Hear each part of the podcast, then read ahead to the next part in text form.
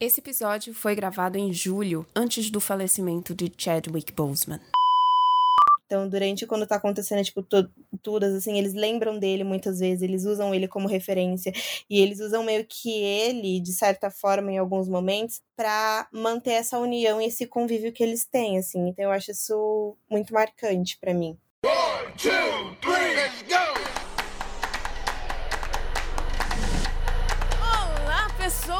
pessoas! Cá estamos nós, começando mais um podcast. Esse aqui que vos fala, eu sou a Tami Farias e hoje a gente vai falar sobre destacamento Blood. Só que este não é o meu lugar de fala. E é por isso que eu chamei essas pessoas incríveis aqui. Eu chamei a Lari maravilhosa do Afropausa para ser a host desse programa. E eu vou passar agora o bastão para ela, Lari, por favor, se apresente, fale aí a que veio e agora o programa é seu, minha querida. Oi, sou a Larissa Araújo, sou leonina e tenho um podcast chamado Afropausa junto com algumas pessoas pretas, mas antes de mais nada, eu acho que eu só vou dar um adendo que quando a gente fala sobre lugares de fala, todo mundo tem lugar dentro do seu espaço, da sua vivência. Então, sim, tipo, através das suas experiências, você pode ter um lugar de fala para falar sobre isso. E a gente, através das nossas vivências, a gente também pode falar sobre isso. Então, cada um dentro do seu lugar, do seu realmente local de fala. A do, a do cada um no seu quadrado. Isso, respeitando o espaço do outro, sem apropriação, cada um no seu jeitinho. Eu falei a gente, porque eu não tô sozinha, né? Estou muito bem acompanhada, por sinal. Estou com meu parceiro Igor, que é do Afropausa também. Olá, sou o Igor, sou do Afropausa também. Ah, sou pisciano, gosto muito de de cinema e TV, só que ultimamente, na verdade, eu tenho visto mais TV. Salve, rapaziada. Eu sou Augusto Oliveira, filho da dona Ana Cristina, seu Antônio Sérgio, filho do Orixá Exu, iniciado pelo Babá Sidney de Oxum, é, Eliaxé Oxum Lavajô, podcaster, né, lá do Negro da Força, músico, tem várias outras coisas aí que eu faço também. Mas sei lá, a gente vai falando sobre essas coisas e como acho que o da Five Bloods fala muito sobre masculinidades, sobre pluralidades de tipos diferentes de homem, eu acho que vou falar mais um pouco sobre mim no decorrer do podcast. E seu signo? Eu sou de peixes, pisciano. Gente, por que, que todo mundo quer ser pisciano nesse mundo? Pelo amor de Deus. Não? Então, eu sou de virgem, mas meu ascendente é em peixes, então ok, né? É isso aí. Eu não tenho nada de peixe no meu mapa, mas eu sou meio sensível, eu tenho uns lados cancerianos, assim, que eu sofro às vezes. Mas peixes é um dos melhores signos aí, ó. Cavaleiro do Zodíaco é o Afrodite, o Albáfica de peixes aí, Cavaleiro de Ouro. Muito bom. Todo mundo defende o signo que tem, né?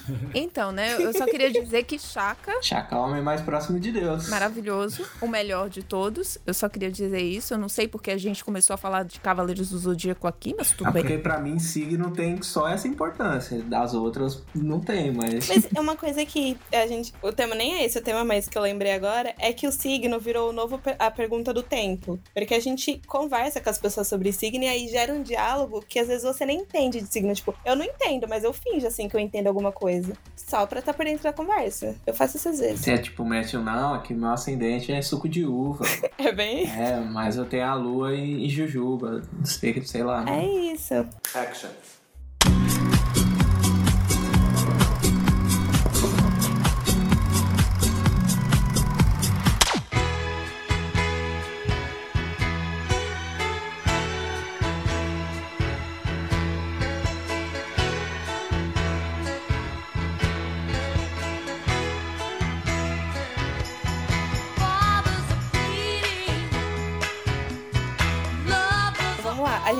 Sobre um filme bem legal para algumas pessoas e para quem não acha legal, tá cancelado. Eu queria primeiro perguntar duas coisas para vocês. O que, que vocês acharam da tradução do nome? Porque quando eu vi a tradução, eu falei, gente, o que, que é isso? Não tô entendendo, não sei o que tá acontecendo. E se vocês pudessem definir, assim, o filme... Eu sou essa pessoa meio que reflexiva às vezes. Se vocês pudessem definir o, o, num contexto todo, assim, a trajetória do Spike Lee até chegar nesse filme, o que, que como vocês definiriam? Eu acho que assim, né? A gente, no, no Brasil, a gente tem um problema de, de localização com títulos e até com alguns conteúdos e tal, né? Nomes de filme a gente vê aí desde, sei lá, Star Wars, Guerra nas Estrelas, Blade Runner, O Caçador de Androides e tudo mais. Acho que a gente se, se não faz sentido mudar o nome pro o nome do filme para localização, assim, algumas, algumas vezes funciona e outras vezes não funciona, assim, eu acho que do, da Five Bloods pro destacamento Blood é uma das vezes que não funcionou, assim, é, o título do filme ele já destaca que a gente vamos ter cinco personagens principais, assim, cinco protagonistas que vão impulsionar a história, né? E destacamento Blood não tem nada a ver com esses cinco personagens impulsionando a história, assim, independente de como a moralidade, né? Que eu gosto do filme também, né? O que define o filme para mim é a pluralidade preta, né? Seja ela é, em todo o espectro de gênero, de sexualidade e também ideológico, né? E a gente vê isso no decorrer do filme, assim, isso que define o filme para mim são essas, essas, essas duas colocações, né? Trauma geracional e pluralidade preta, assim, são quatro palavras que definem o filme e a trajetória do, do Spike Lee é, tipo, finalmente fazer o filme com o orçamento que eu quero, assim. De depois de todos esses anos é ganhar dinheiro suficiente para fazer o filme do jeito que eu quero, viajar para lugar da hora, explodir coisa, Chadwick Boseman, câmera cara, não se preocupar com as coisas. E isso também é um problema do filme, mas aí a gente vai entrar na, na, nas minúcias do, do, controle criativo, né? Importante também. Acho que é por aí o que define, assim, o filme na visão que eu acho que o Spike Lee teve depois de todos esses anos sendo esnobado pela academia e, e, sei lá, pela cultura pop em geral, assim, né? Eu tava vendo um podcast, eu não sei, eu acho que deve ter sido o lado, o lado negro, inclusive. Não, foi no Porém Preto. Mas sobre um filme que ele fez e que ele passou, assim, do orçamento. E aí. ele teve que, tipo, que ele pegou o dinheiro, tipo, do filme, assim, do pó, da pós-produção para poder finalizar o filme, porque é isso, tipo, ele não tinha o orçamento que ele para fazer o que ele queria e ele acabou passando. E esse dinheiro da pós-produção veio dos, tipo, das pessoas que, que convivem com ele. Então ele a, a Oprah, uma galera, tipo, pagou a pós-produção porque ele tinha estourado o limite. Sobre o título do filme, eu também eu fiquei bastante incomodado, porque eu acho que. Tá, o título original já, já não é tão fácil, não, acho, mas acho que destacamento Blood, eu acho que você nem entende, né, do que, que o filme quer dizer. Eu acho que além disso que o Augusto falou, da, de você não entender que é sobre um grupo de pessoas tal, você também não entende direito o que, que, que, que quer dizer. Isso não pegou. Apesar de que, tipo, quando lançou, eu achei que isso fosse ser um problema, mas ficou em alta até na na Netflix assim que saiu, mas enfim, eu acho que poderia ter ainda mais acesso se o nome fosse mais acessível. É, então, eu acho que a galera nem sabe o que, que significa destacamento. É, é, no caso, assim, o título do filme, ele dá, dá dois entendimentos no inglês, né, no título original, você consegue entender uma coisa a respeito do filme, uhum. sem você ver nada sobre ele, sem você ver sinopse, sem você assisti-lo, sem você saber do que se trata. E o título em português dá outra conotação. O que, que acontece? O da Five Bloods, eu entendo que se tratam de cinco pessoas que são irmãs de sangue que é basicamente o que eles falam quando eles, é, em um certo momento do filme, que eles são irmãos de sangue. Então eu sei que são sobre pessoas. Quando eu vejo Destacamento Blood, é, eu entendo que é um filme de guerra. Então, destacamento é o, são nomenclaturas de guerra, são nomenclaturas Sim. de exército, são é, de, enfim, de algo que está indo contra alguém. Então são dois entendimentos. Se você não sabe absolutamente nada sobre o filme, você vê o título em inglês, você entende que é sobre uma coisa, e se você vê o título em português, você entende que é sobre outra coisa. Eu achei que era um filme de guerra. E aí eu fui. É... Tanto é que antes da gente começar a gravar, eu tava falando com a Lari dizendo que, assim, na primeira hora de filme eu tava sem entender. Eu tava assim, essa história vai para onde, sabe? O que, que, que é isso? E chegou um momento, uma parte do filme que a gente vai falar mais, mais lá na frente, provavelmente, e chegou um momento do filme que aí me pegou realmente, aí eu passei a prestar atenção, me inseri realmente na história. Mas até esse momento, por quê? Porque eu li Destacamento Blood, então eu, é, eu achei que fosse um filme de guerra. Ele fala bastante sobre guerra, mas não necessariamente é sobre guerra. Exatamente. É não nesse contexto, né? Exato. Sim, sim. É, inclusive, o nome original né, do filme, ah, quando tava sendo roteirizado, assim, a parte de pré-produção e tal, era The Last Tour, né? A última tour, né? Quando uhum. os soldados eles vão para algum alguma região, alguma zona onde tem conflito, né? Que hoje acho que depois da Segunda Guerra Mundial, virou ilegal declarar guerra nos países, assim. E aí as pessoas vão e matam as pessoas lá e não é guerra. Parece que não tem guerra no mundo, né? Tipo, acabou a guerra no mundo porque a guerra é ilegal, mas as pessoas continuam, o país continua invadindo outro país para atirar nas pessoas. É. E aí é esse nome e depois mudou pra, pra The Five Bloods, né? The Last Tour, que é Tours é quando você é draftado, né? Você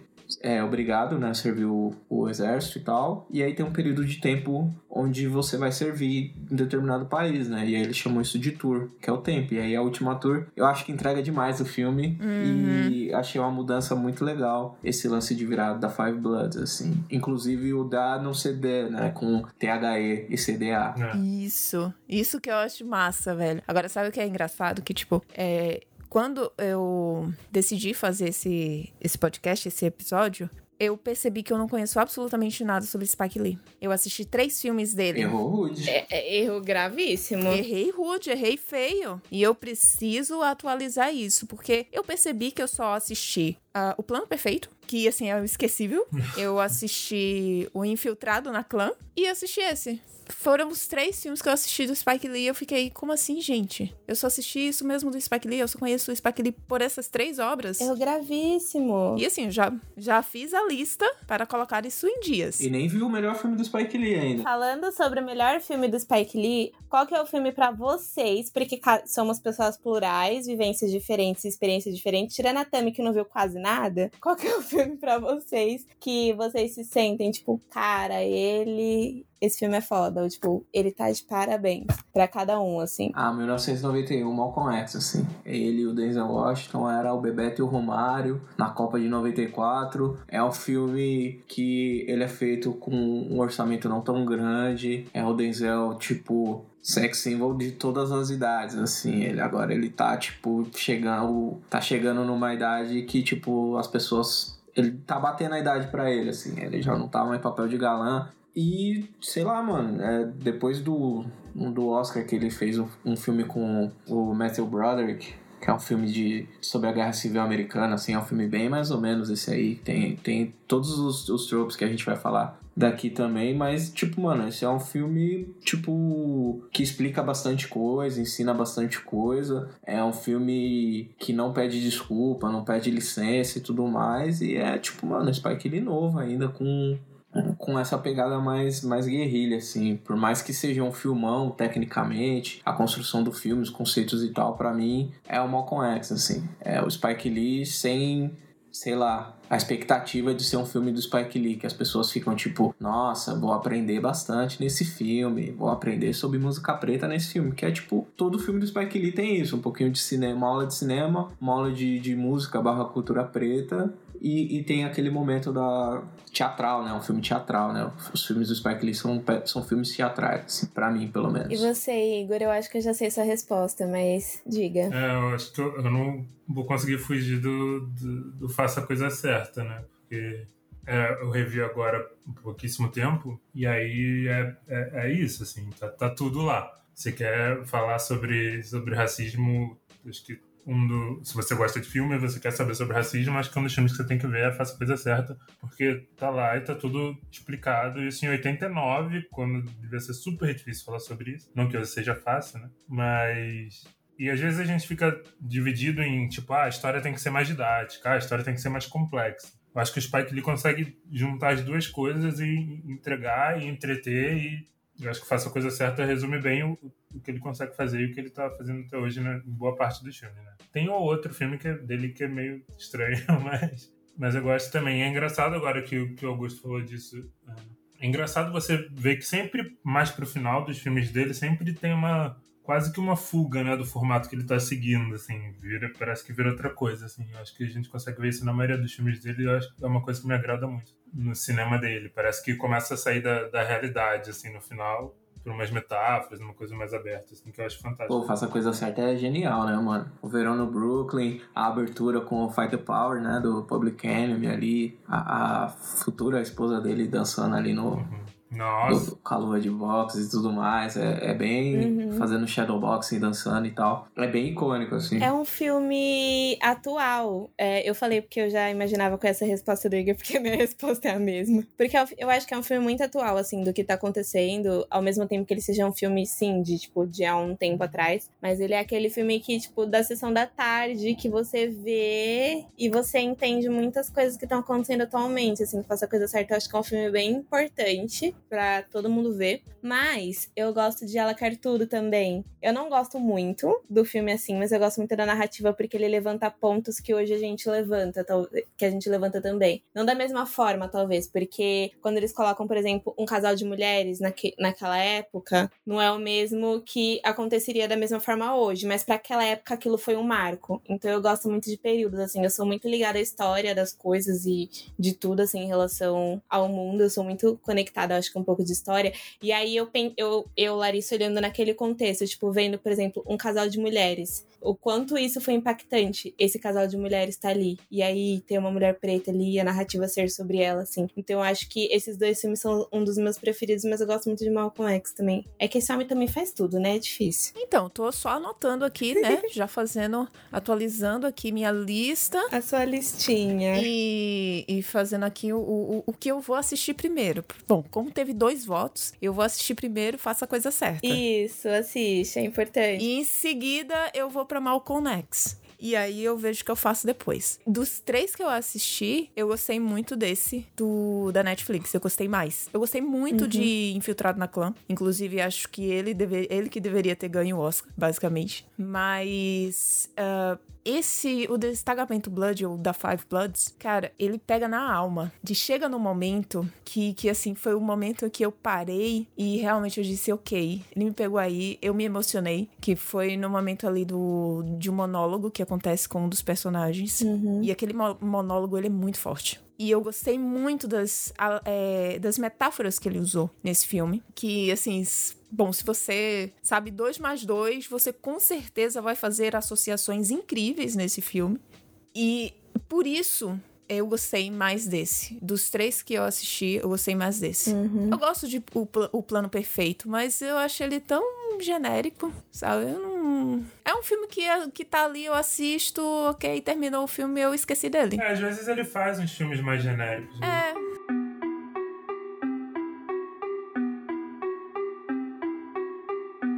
Pra mim, as duas cenas mais fortes do filme, né? E eu acho que onde ele conversa mais comigo, assim, o filme já me pegou logo de cara. Eu tava ignorando esse, esse filme há muito tempo, porque eu sigo o Spike Lee no, no Instagram. E ele fazia duas coisas, né? Durante o processo de produção e pós-produção do filme, que era postar fotos ali no, no, no leste da Ásia, onde ele filmou, e postar a capa do jornal do dia, assim. e aí é bem, é é difícil seguir o Spike Lee no Instagram, porque é bem chato. Mas aí um dia ele postou o trailer e eu fiquei tipo, caramba, assistirei, porque o trailer é muito bom, assim. Mas eu acho que o filme me pega logo no começo, porque tem um. A entrevista, minha entrevista favorita do Muhammad Ali, né? Que é o maior pugilista de todos os tempos aí. Ele junto de Joe Fraser, Mike Tyson, é, Floyd Mayweather e tudo mais, né? Mas é, o lance dele falar, tipo, mano, eu não vou pro Vietnã. Se vocês quiserem pegar meu título, se quiser me prender, pode me prender. Eu não vou pra lá, porque não, é, não foi eles que me chamaram de macaco, não são eles, tipo, por que, que eu vou ir lá é, matar as pessoas, sendo que meu inimigo tá aqui no meu país? Esse é uma, essa é uma parada muito foda, assim, que, tipo, chama muito muita atenção, assim, geralmente quando troca ideia com o irmãozinho mais novo, assim, tal, que fica, tipo, com essas ideias de, não, vou, sei lá, servir o exército, alguma parada assim, eu falo, mano, Não vai. Pra que, que você vai lutar por um bagulho que não te defende? E eu tinha acabado de ver um, um documentário é, sobre esses veteranos, né, de, de, de guerra, assim, desde a da Primeira Guerra Mundial, quer dizer, a Primeira Guerra da Europa, né, e a Segunda Guerra da Europa, que os caras quiseram repartir lá o continente e tal. É, eles falando sobre esse bagulho, né, mano? A gente saiu daqui pra lutar por direitos que a gente não tem, mano. E aí mostrando toda a treta, né? Dividindo Vietnã do Norte, Vietnã do Sul, Guerra Fria tudo mais. Aí foi onde o filme me pegou, assim, mano. Essa parte acho que é uma das que mais falam comigo. Eu não pesquiso nada sobre filmes, assim, até eu assistir e depois eu leio.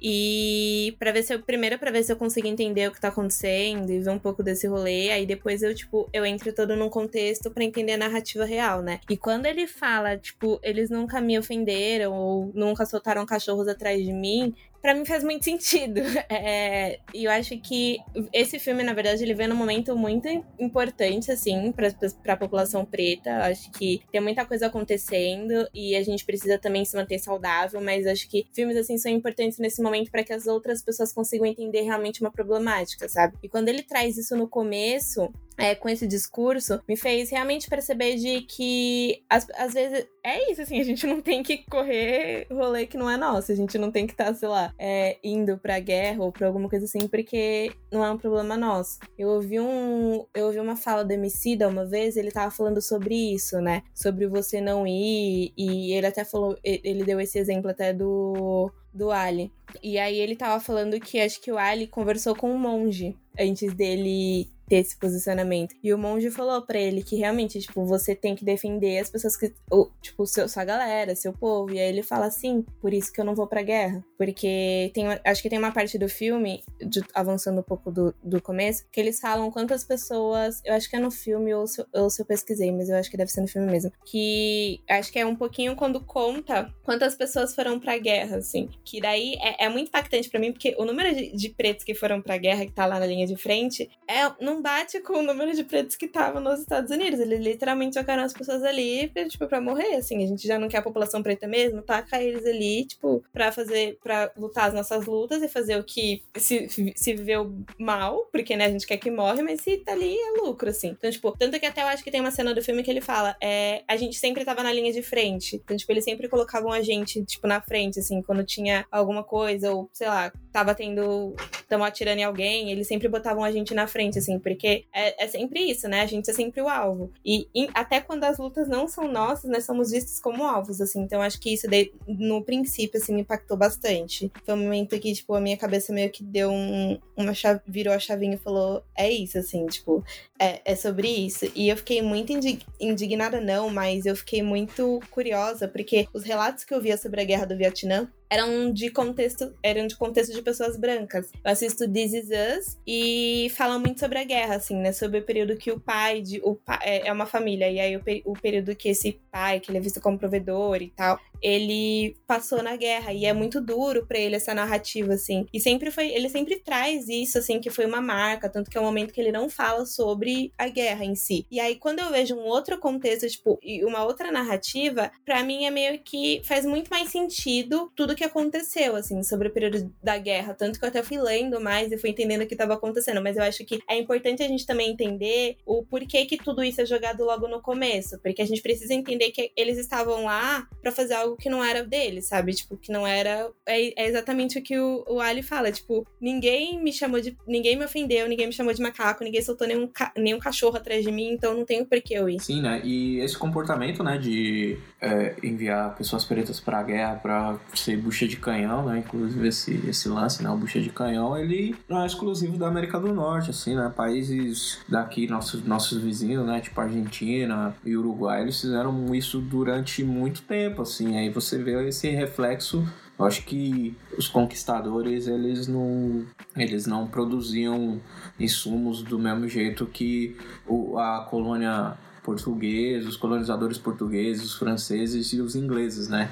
O bagulho deles mesmo era roubar o ouro e levar embora, assim. Mas eles tinham, sim, é, mão de obra escrava, tinha uma população preta nesses países e eles foram os primeiros a morrer, assim, é, nessas guerras, né? Essas guerras territoriais entre, entre as colônias, assim, não chegou nem a ser país e tal. E essa questão ela, ela fica muito presente, né? Desde as guerras da independência, né? Se a gente tá falando Brasil, o próprio, os próprios Estados Unidos, né? Eles têm a guerra da independência deles lá e tal, que a França ajudou. E o que diferenciava, tipo assim, mano, se tivesse como voltar no tempo e torcer para algum lugar, eu ia torcer para os ingleses, porque os ingleses eles prometeram a liberdade para as pessoas escravizadas que lutassem pelo lado da Inglaterra, tá ligado? É muito bizarro isso, esse conceito de que os Estados Unidos vendem esse ideal de liberdade, de, de igualdade, né? Que tem na, na constituição deles e devido a essa influência cultural gigante, as pessoas confundem com a Constituição do Brasil, assim. Mas é essa parada, mano. Tipo, George Washington, Thomas Jefferson, esses caras tinham escravo, mano. Comprava gente, era dono de gente, mano. É liberdade seletiva. É, é essa liberdade tem cor, né? Sim, e esses, e esses valores, né, que eles, eles pregavam, assim, e tal. E eu acho muito importante é, esse paralelo, né, do Muhammad Ali falando e das pessoas, os protestos no Vietnã, assim, tipo, a pessoa, mano, não tá errado no meu país, a pessoa tomando tiro na cabeça, assim, vazando sangue e tudo mais. E como essa, essa outro, esse outro rolê, né? Como a narrativa dos anos 70, do final dos anos 60, ela foi desviada pra esse lance do, do hippie, uhum. quando a gente vê Sim. o Partido dos Fronteiras Negras pra Autodefesa realizando mudanças gigantes no, nos Estados Unidos, né? Após o assassinato, né, do, do Malcolm X e do Martin Luther King Jr a gente tem, tipo, uma renascença cultural também, né? E a música que embala, tipo, mano, Marvin Gaye pegando fogo, Michael Jackson destruindo tudo que de, de, de recorde, quebrando todas as barreiras. Você tem a Nina Simone com as músicas mais difíceis de ouvir da história das músicas difíceis de ouvir, assim. E aí parece que ficou, tipo, esse movimento, né? De paz e amor, de, de, de Woodstock, desse, desse rock and roll da James Joplin e tal. E o pessoal esquece que a cama mesmo do bagulho era a luta pelos direitos civis, as pessoas lutando pelos direitos, tipo, lutando na, na América do Norte, Estados Estados Unidos pelos direitos que o pessoal do, do Vietnã já tinha e, na real, o pessoal lá Guerra Fria, né? Brigando pelo território, pelo lugar onde dá para colocar um míssil e mandar lançar esse míssil, né? Acho que é, é louco como o filme ele devolve a narrativa pro lugar certo, assim, né? Que é esse lance de tipo, mano, os caras estão lutando lá e boa parte deles, mano, não tem orgulho de porra nenhuma. Quando eles descobrem que foi assassinado e tal, os caras, mano, vamos pegar essas armas aí, vamos pegar o, o primeiro acampamento que a gente vê norte-americano mesmo e matar todos os brancos que tem lá, mano. Os caras literalmente estão na guerra onde não tem eles não têm lado, assim. Eles têm o lado deles. Como se fosse uma terceira potência dentro dessa guerra. Independente de que lado eles estão, eles estão perdendo, assim. Não, não tem como ganhar. É, outra coisa que eu gosto também é de, pegando esse ponto da guerra, é de como ele mostra que, por mais que, que eles tenham passado por isso e sobrevivido, tipo, não sai deles jamais, né? A vida deles acaba girando muito em torno disso. Eles ficam meio que aprisionados a essa situação que, que eles foram colocados da guerra. E eu acho que simboliza isso. No começo até questionei um pouco, mas depois ficou claro que o sentido para mim de, de quando ele mostra os flashbacks usar os mesmos atores né, mais velhos, acho que tem a ver com isso, com de como essas pessoas é, são as mesmas, como é, elas estão naquela idade. Os problemas são os mesmos, né? Exato. E, eles ficaram presos, com a cabeça presa naquele momento da guerra que nunca saiu deles e tudo começou a girar só em torno daquilo até eles conseguirem voltar para resgatar esse momento de alguma forma. Eu vi gente reclamando disso e eu fiquei, tipo, indignada, porque para mim faz super sentido, assim. É, é exatamente por isso que é retratado dessa forma. E eu vi alguns comentários, até alguns vídeos de gente reclamando, falando que mostrava eles no passado de da forma que eles estão tipo, agora, assim, atualmente. Claramente, pessoas que não entenderam a mensagem. É, é super intencional. Tem duas justificativas, na real, né, sobre, sobre essa questão, né, do, do flashback ter, ter os atores mais velhos e o Chadwick Boseman, assim. Destoa pra caramba, não muito, né, porque, sei uhum. lá, né, Black Don't Crack e tudo mais.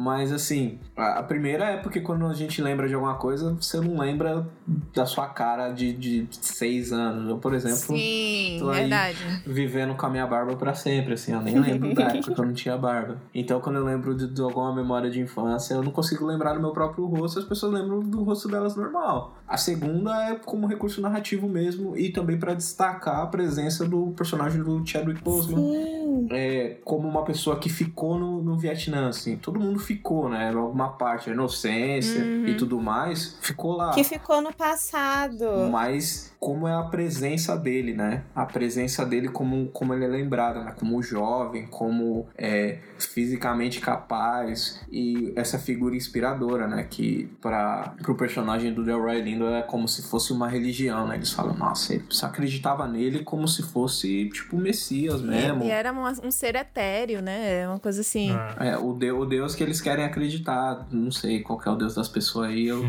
tenho vários, mas, mas é isso, assim. É, e tanto que mais pra frente do, do filme, ele, quando mostra a, a foto, você vê os outros rejuvenescidos, né? Então acho que tem realmente essa ligação com, Uhum. com a memória. É, claro que é proposital. sei Exatamente. se né? É o St- Stormy Norman, né? O, o Chadwick Boseman. É, o Stormy Norman. Assim, eu acho que é mais essa questão realmente de destacar o Chadwick Boseman, né? O, o, o Norman, como essa figura quase mitológica, né? Que eles, eh, que eles lembram, né? Na, na memória deles, ele é uma figura, assim, é, é quase um Muhammad Ali. É, Na verdade, ele é o amálgama, né? De todos esses personagens que são é, incríveis para a história que é no caso o Malcolm X, que é o Muhammad Ali. E, e- e, assim, o personagem do Norman, ele é como se fosse essa aura, sabe? E por isso que, que ele é retratado jovem, e também porque ele morreu ali, né? Ele ficou preso ali, então, tipo. Ele ficou preso, então ele não, não envelheceu Sim. na memória. E,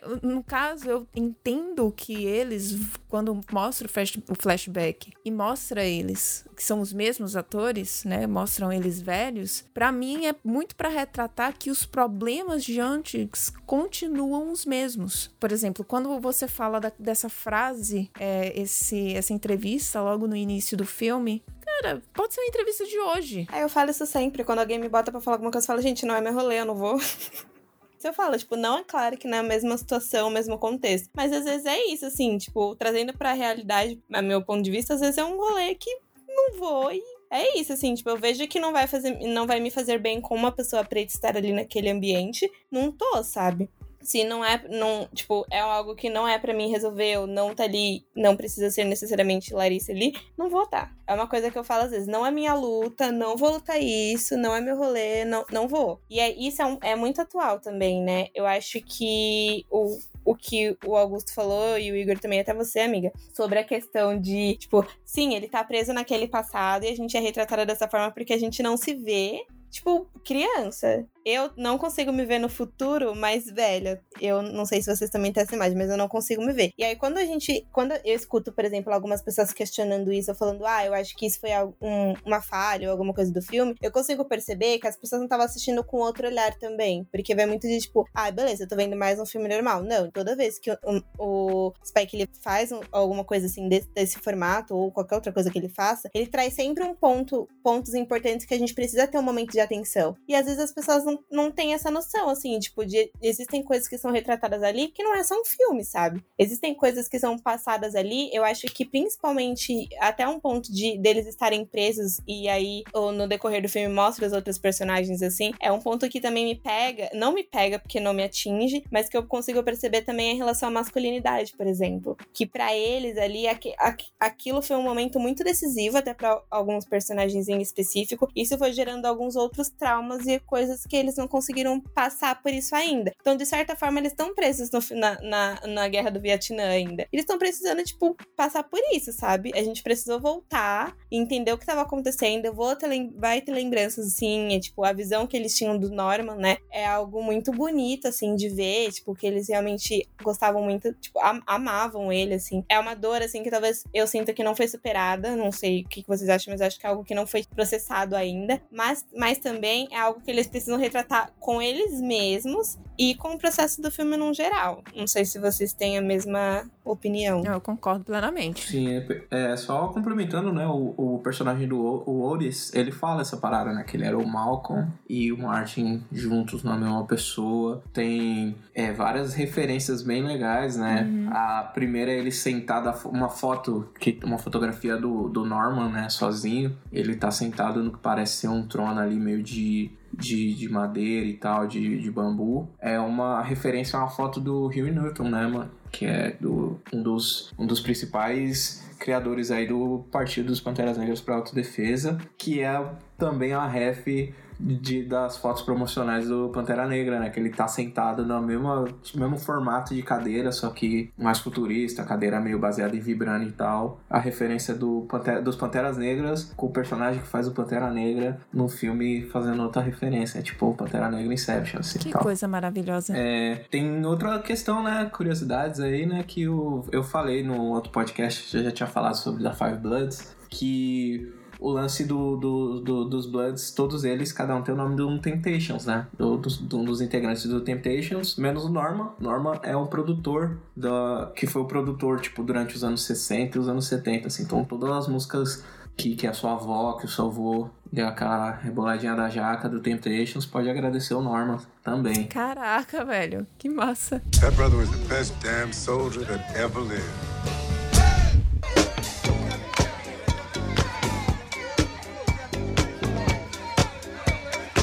Sobre as questões né, de masculinidade, que eu falei, né? O filme fala muito sobre trauma geracional, né? Eu acho essa uma questão muito foda. Quando eles chegam no Vietnã, o nome do, da, da balada que eles vão, né? Na Budweiser, né? Tem que ter o, o product placement aí, vocês que são da publicidade, pra ajudar a financiar o filme, né? Que não foi um filme barato, filmar na locação, explodir coisas, usar helicóptero. É, chama Apocalipse Now. Os flashbacks, é, o legal dos flashbacks também é que eles usam efeitos visuais de filmes sobre guerra do Vietnã, assim, tipo, essa, essa parada de, de ter esse, essa, esse outro cuidado, nessa outra visão. E sei lá, mano, sobre o pessoal que tá reclamando, o pessoal tá realmente acostumado a ver cinema pipocão, né? O pessoal que, sei lá, vai pro cinema e vê Vingadores Guerra Infinita e vê, tipo, que os caras gastaram, tipo, sei lá, o orçamento do filme é 300 milhões, os caras gastam 100 com efeitos visuais, mano, pra rejuvenescer as pessoas. O é uma tecnologia cara, é um efeito legal, é uma tecnologia que ainda não tá num ponto da hora, assim, a ponto de, nossa, rejuvenesceu 75 anos aí a pessoa, parece mesmo. E cinema bom, mano, pra mim é cinema com efeito prático, assim, o que eu gosto de ver, assim, que me chama a atenção é você fazer mágica, né? O ilusionismo e o cinema, eles caminham juntos, né? Os efeitos de câmera, como você vai brincar com isso, eu acho da hora que o Spike Lee ele respeita a nossa inteligência quando ele usa esses recursos. E a gente precisa de mais cineastas respeitando a nossa inteligência. É, eu gosto de filme de quadrinho, eu gosto de quadrinho pra caralho, eu sou fã de quadrinho, mas ao mesmo tempo eu entendo que o cinema também tem que ser acessível, mas tem que ser acessível respeitando a nossa inteligência. Então, para essas pessoas, eu acho que vale uma pesquisa a mais, vale tentar olhar com as para esse tipo de cinema não com os olhos de blockbuster, não com os olhos de, sei lá, Disney jogando um caminhão de dinheiro nas coisas, a Warner jogando um caminhão de dinheiro nas coisas, mas é tipo, mano, a gente tem isso aqui para fazer com esse dinheiro e pensar se serve ou não a história em primeiro lugar. É, é interessante que você falou isso, essa questão do, dos flashbacks, que eles pegam a, a, a, forma, né, de filmar a estética dos filmes sobre o Vietnã, né, que foram lançados naquela época. Principalmente eles falam eles falam de Rambo, eles falam dos filmes lá do. Ah, aquele que a cobra picou ele e a cobra morreu. Esqueci o nome dele. Chuck, Chuck Norris. Norris. o Chuck Norris. E eles falam, né, sobre isso, porque, enfim, existe todo esse contexto aí desses filmes dos anos 80 que foram sobre a guerra do Vietnã. Mas além disso, eles também utilizam mesma, as mesmas trilhas sonoras, o mesmo estilo de trilha sonora. Isso na hora não é que me confundiu, mas me causou muito estranhamento. Porque, uh, enfim, você acaba se acostumando com outro estilo, outro tipo de fazer filme, né, hoje em dia. E aquelas trilhas sonoras, elas eram muito marcantes muito marcantes. E também tem a questão assim da, da película, né? Sempre que vai que faz o flashback, eles estão ele o Spike Lee ele utiliza a película, ele coloca lá o enquadramento para 4x3 e ele faz questão de mostrar isso bem lentamente para você ver que tá tendo aquela transição, a mesma coisa quando volta pro, pros tempos atuais. E assim, é, cara, é um cuidado muito grande que quando você começa, você não Tipo, não sabe o que vem, você causa um estranhamento, mas aí depois você vai entendendo o que, que ele tá querendo contar, o que, que ele tá querendo fazer, o que, que ele tá querendo passar com aquilo, sabe? Eu acho muito bom isso. É, e outra curiosidade também que eu lembrei enquanto vocês falavam, é em relação ao Apocalipse Now, né? Que é meio que o filme referência quando você vai falar de Guerra do Vietnã. E o bar que eles vão no filme existe realmente no Vietnã, chama Apocalipse Now, conta do filme. Caraca! E ele usa também a trilha, a, a trilha né, a cavalgada da, das Valkyrias, que ficou icônica principalmente por causa do Apocalipse Now. Sim, sim, sim. Ele traz para esse filme também para reverter essa história de um filme icônico branco sobre a Guerra Sim. do Vietnã. Sim, Exatamente. É, é, é louco também, é, se a gente for falar, a parte de, pô, atores vietnamitas fazendo papel de pessoas vietnamitas num filme sobre o Vietnã, assim. É lógico que, é, pô, sei lá, né, mano, tem várias questões, tem ausência de várias representatividades e tal, mas tomar esse cuidado eu acho extremamente importante. Da mesma forma, chamar, tipo, Jean Renault pra fazer o papel de uma pessoa francesa, chamar um cara francês, tá ligado? Mas essa, essa sensibilidade, né? Até a, a atriz, né, que faz a filha do Oates, a filha que ele não sabia que ele tinha, mas quando ele descobre que ele tem, ele abraça essa, essa, essa, essa filha com, com todo o carinho que ele tem e tal, né? Que é uma outra questão importante, né? Importante também mostrar essa figura, apresentar essa figura, né, de um pai que recebe, né? Um pai preto que entende, Total. que tá lá, que tá disposto, né? E aí também entra a questão do trauma geracional, do modo de sobrevivência. Acho que já discorri bastante sobre em podcast sobre masculinidade, tanto no lado negro quanto sendo convidado em outras paradas. Mas é importante a gente se ver nesses papéis, né, mano? Da mesma forma que, tipo, mano, sei lá, quando o 2014 Force Hills Drive saiu e a- uma das músicas, a primeira coisa que o J. Fala é First Thing First, Rest in Peace Uncle Phil. Tipo, mano, tio Phil foi o pai do Will que ele não teve. É importante você ter essas figuras, é, essa, essa paternidade positiva, né? A gente sabe que é, não é a experiência de todo mundo, mas é a experiência de algumas pessoas e pode incentivar a experiência de algumas pessoas a ser positiva. Então é importante direcionar para esse lugar de uma maneira real, que é a questão também da pluralidade preta, né? Você, sei lá, você tem o Negrão Bolsonaro 2000, 2017, 2018, voltou no Bolsonaro. É, eu ia falar isso, né? É, é, é, a pluralidade ele mostra até o cara que, que apoia o Trump pra caralho. Sim, e Né? aí, tipo, mano, é real, né? Exato. Sei lá, fam- família de todo mundo aqui, pelo menos, deve ter um, mano. Se, se- e como lida com isso, né? Os caras trocam ideia, os caras zoam, mano. Sei lá, né, mano? O senso de comunidade, assim, você vê que, apesar de, de todos os pesares, eu também não tô falando pra vocês lidarem, se manterem em situações de abuso, ou situações que não são legais pra vocês. Mas lembra até uma ideia que eu tava trocando com, com um amigo meu, Tago, que é meu parceiro de cartel, né? Um grupo de, de homens negros do qual eu faço parte, uma confraria. Que a gente, como preto, a gente é muito. é, pensa mu- muito pouco antes de cortar relações, assim.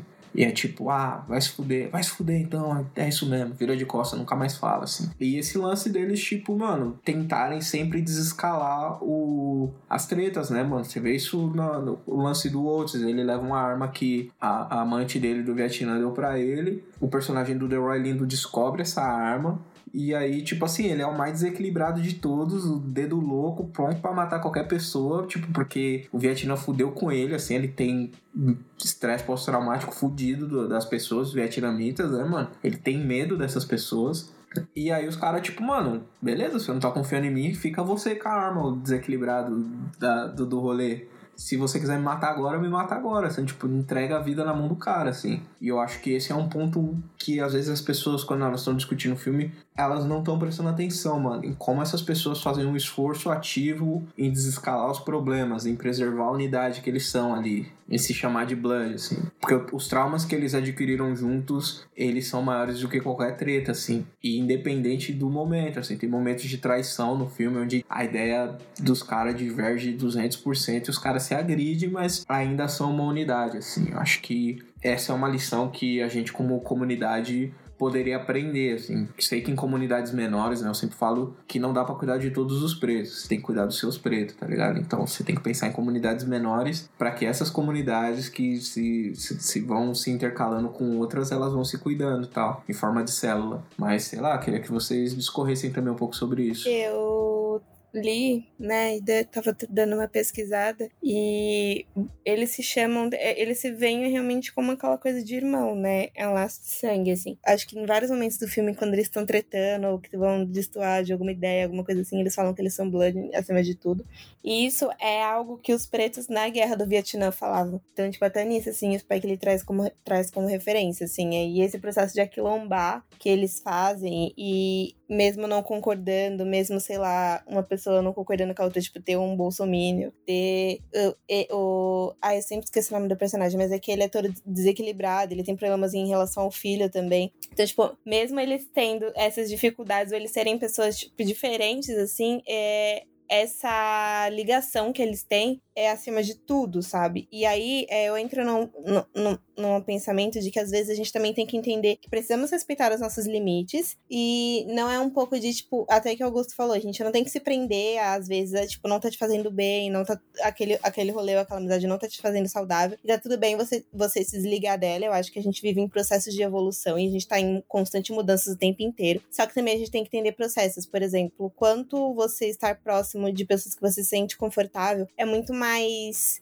é, abraça muito mais, assim, é, é uma rede de apoio realmente. Tipo, eu vejo eles, assim, como uma rede de apoio. E aí você começa a parar para pensar em quais são as suas redes de apoio, ou se você não tem. E isso é um processo de também, por que, que eu não tenho, ou por que, que eu não vou atrás, assim. Existem pessoas que a gente pode contar na vida inteira, e eu acho que é, esse processo de tá tudo bem, a gente brigou e vamos resolver, eu tô aprendendo um pouco mais com, com a Larissa, que é uma amiga minha e do Igor, assim, porque se eu tô muito estressada com alguém, eu fico em silêncio. É, eu me recolho, eu fico no meu mundinho, no meu contexto. E aí, quando eu esquecer da briga, quando eu esquecer do rolê, eu estiver bem, eu vou e falo com a pessoa e resolvo com ela. Ela não, ela já é aquela pessoa que, tipo, não, a gente é amiga independente de qualquer coisa. Vamos sentar e vamos resolver. Eu fico, não, não quero, não tô afim. Ela fica, não, vamos resolver. Eu acho que isso é importante, porque a gente precisa entender que, sim, tipo, é, é esse processo. A gente tá aqui, é, é esse processo de aquilombar e de rede de apoio, a gente tá nesse, nesse momento.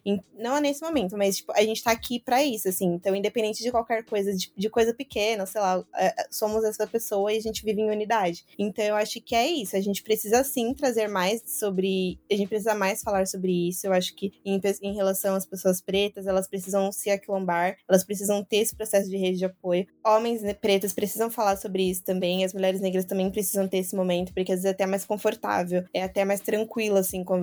É, eu tava conversando hoje com com a Gabi do podcast Pretas na Rede, que ela soltou um episódio sobre uma série que eu gosto muito. E aí eu falei pra ela, como eu tava sentindo falta de ouvir, tipo, de mulheres, assim, falando sobre isso. E é muito. E é, são opiniões diferentes, assim, do, dos dois gêneros. E eu consigo perceber, por exemplo, pontos que para mim faz super sentido na minha narrativa e que faz para ela também, porque é uma vivência de uma outra mulher negra. Então acho que esse processo da gente se acolher e ter esse, esse quilombo mesmo, ele é extremamente importante, não só na formação, mas para para nossa saúde mental, assim. Eu vejo que, independente, assim, no filme, quando eles estão, sei lá, irritados um com o outro, ou quando tem aquele rolê da arma, ou quando eles estão no barco e o cara começa a avançar pra cima do outro cara por conta de uma galinha, eles têm esse processo de se, de se unir, tipo, a gente tá aqui junto, sabe? Tá tudo bem, se acalma, a gente tá aqui pra isso, a gente, tipo, tá aqui com você. E eu vejo que eles não abandonam isso nem do Norman. Então, durante quando tá acontecendo, tipo, tudo, assim, eles lembram dele muitas vezes, eles usam ele como referência. E eles usam meio que ele, de certa forma, em alguns momentos, para manter essa união e esse convívio que eles têm, assim. Então, eu acho isso muito marcante para mim. E eles conseguem incluir até o filho do Paul nisso, né? Que eu acho que dialoga uhum. muito com o que vocês estavam falando, né? De, de não... Ele não é tão próximo, assim, de começo, mas uh, durante o filme essas relações vão, vão mudando. É, sempre tem cinco bloods né? Exato, uhum. eu ia falar isso agora.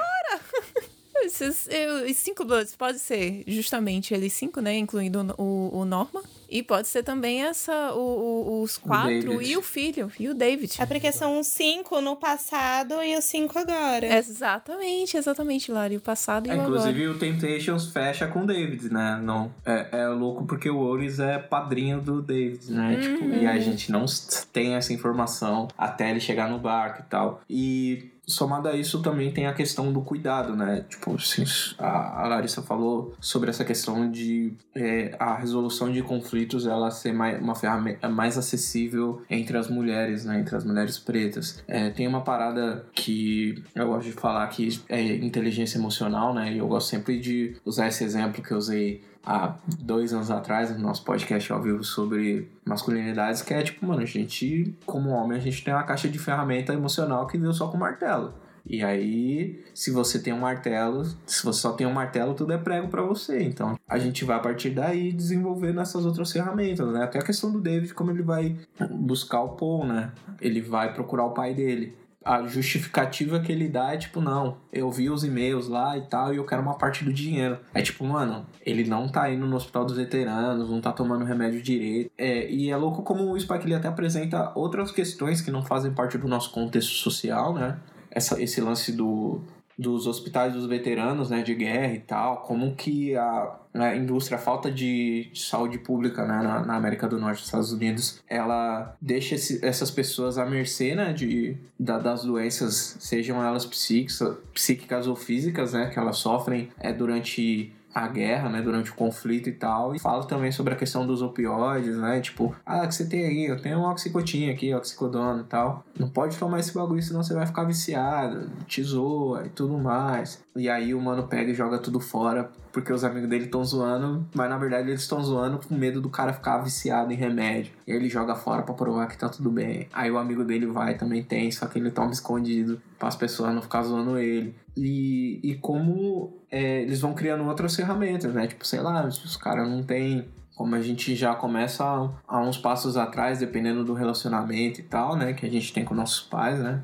Eles estão avançando nesse sentido. É bem louco como o Otis fala, né, pro, pro Ed e pro Melvin que, tipo, mano, o David, ele ama o pai dele o suficiente para ter dois pais dele, tá ligado? Ele tem amor suficiente para duas pessoas na figura do pai dele, assim. E, e como uma geração, ela tem mais ferramentas do que a outra, né? A questão dele, tipo, tentar sempre desescalar as coisas, né? De uma maneira menos agressiva, mais afetuosa, como ele lida com as pessoas e tal, e como o pai dele lida, e como o, o Vietnã, tipo, tiro a, a oportunidade dele de ser outra pessoa e tal, né? Mas tem uma cena muito bonita dos dois, que é a cena da mina, assim, que eu até escorreu, assim, umas lágrimas, assim, ó. Eu achando que eu só tinha pro, pro filme da Pixar, pro filme da Disney, que eu só ia chorar no Moana. Eu fui lá e chorei, né? Pisou na mina, assim, ele começou a contar porque o, o David chama David, tipo... E aí fala sobre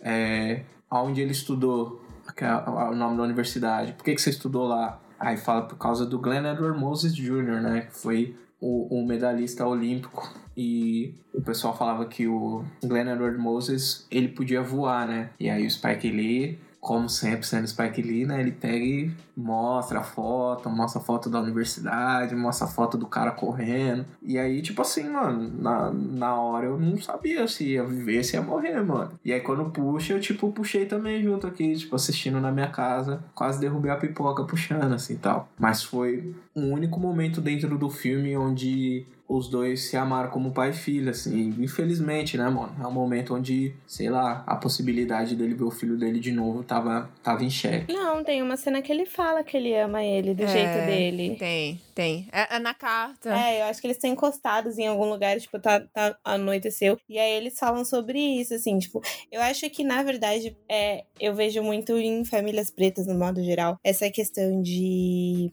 afeto é muito complicado, porque eu falo que as pessoas pretas elas não aprenderam muito essa questão de afeto e a gente tá nesse momento agora, assim, de receber e transmitir e, e perpassar por isso. Mas eu vejo que, tipo, ele tem, sim, tanto que ele fala pro filho dele: Você sabe que eu te amo do meu jeito, mas eu te amo. E aí o David até fala: Tipo, eu sei que eu também amo você. Então isso é perceptível, assim, em alguns momentos. A gente sabe no começo, quando você vê logo na primeira cena que ele tá ali, ele fala que é por causa do dinheiro, não sei o quê, você acha que é muito por conta de interesse, mas duas cenas depois você já entende que não é sobre isso. E é muito mais sobre o laço que ele. a preocupação que ele tem com o pai dele, daí ele quer ter esse momento de vínculo, de abraçar e tá perto, mas também rola essa questão de preocupação também. E aí ele começa, eles começam a ter uma ligação um pouco mais próxima. Porque eu não sei, mas eu sinto que, tipo, existe essa questão distante. Tanto que tem momentos, acho que, que ele fala que não gosta do filho dele, que é dos. Acho que é uma das primeiras cenas que ele não gosta, que é do filho dele que ele menos gosta, não sei o quê. Mas depois isso já mostra que é uma maneira totalmente de, que não é verdade, assim, conforme eles vão, eles vão passando por momentos, eles vão tendo uns vínculos mais próximos. Tanto que, tipo, essa parte em específica que é quando ele explica do, da origem do nome, onde ele estudou, é uma parte muito forte, assim, é uma conexão dos dois. E isso já foi construído antes. Então, tipo, tem esses dois momentos, assim, que eu acho que de paternidade que é muito impactante, assim, na cena. E que realmente, e infelizmente, não é algo que a gente vê com frequência nas famílias pretas, né? Porque é muito difícil você ver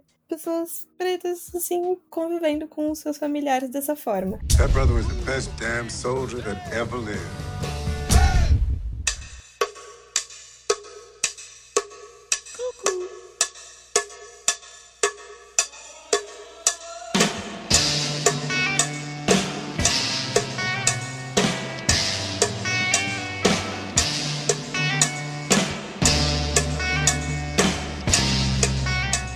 Que eu queria ver de vocês, pelo menos assim, eu acho que a gente já conversou bastante sobre cenas impactantes, assim, para cada um e sobre narrativas que o filme traz, mas algo que marcou, tipo, que você olha e falou, cara, isso realmente é, é, foi uma sacada, ou foi, tipo, algo incrível, que ele faz tudo. Queria ver de vocês, assim. Cara, o que eu acho, assim, hum, incrível é como a forma que eu vejo e pessoas brancas veem o filme é diferente, porque vocês têm uma vivência. A gente assiste o filme como um filme. Metade das coisas que vocês falaram, assim, eu tô abismada, eu tô de boca aberta, eu tô impressionada. Porque, assim, não, não faz parte da minha vivência, então eu jamais saberia, eu jamais teria esse tipo de visão, esse, esse sentimento, tá entendendo? Assim, foi um filme que me, que me bateu muito, me, me emocionou bastante no final do filme, que eu ficava, por que eu tô chorando? Eu não tô entendendo, por que eu tô chorando nesse filme? Sabe? Mas ele é um filme muito forte e eu não entendia porque ele era forte desse jeito, sabe? E assim, o, o, o que me chocou, eu já falei aqui, acho que desde do início, não é que me chocou, mas assim, me prendeu realmente a atenção, foi o monólogo do Paul. O monólogo do Paul é muito forte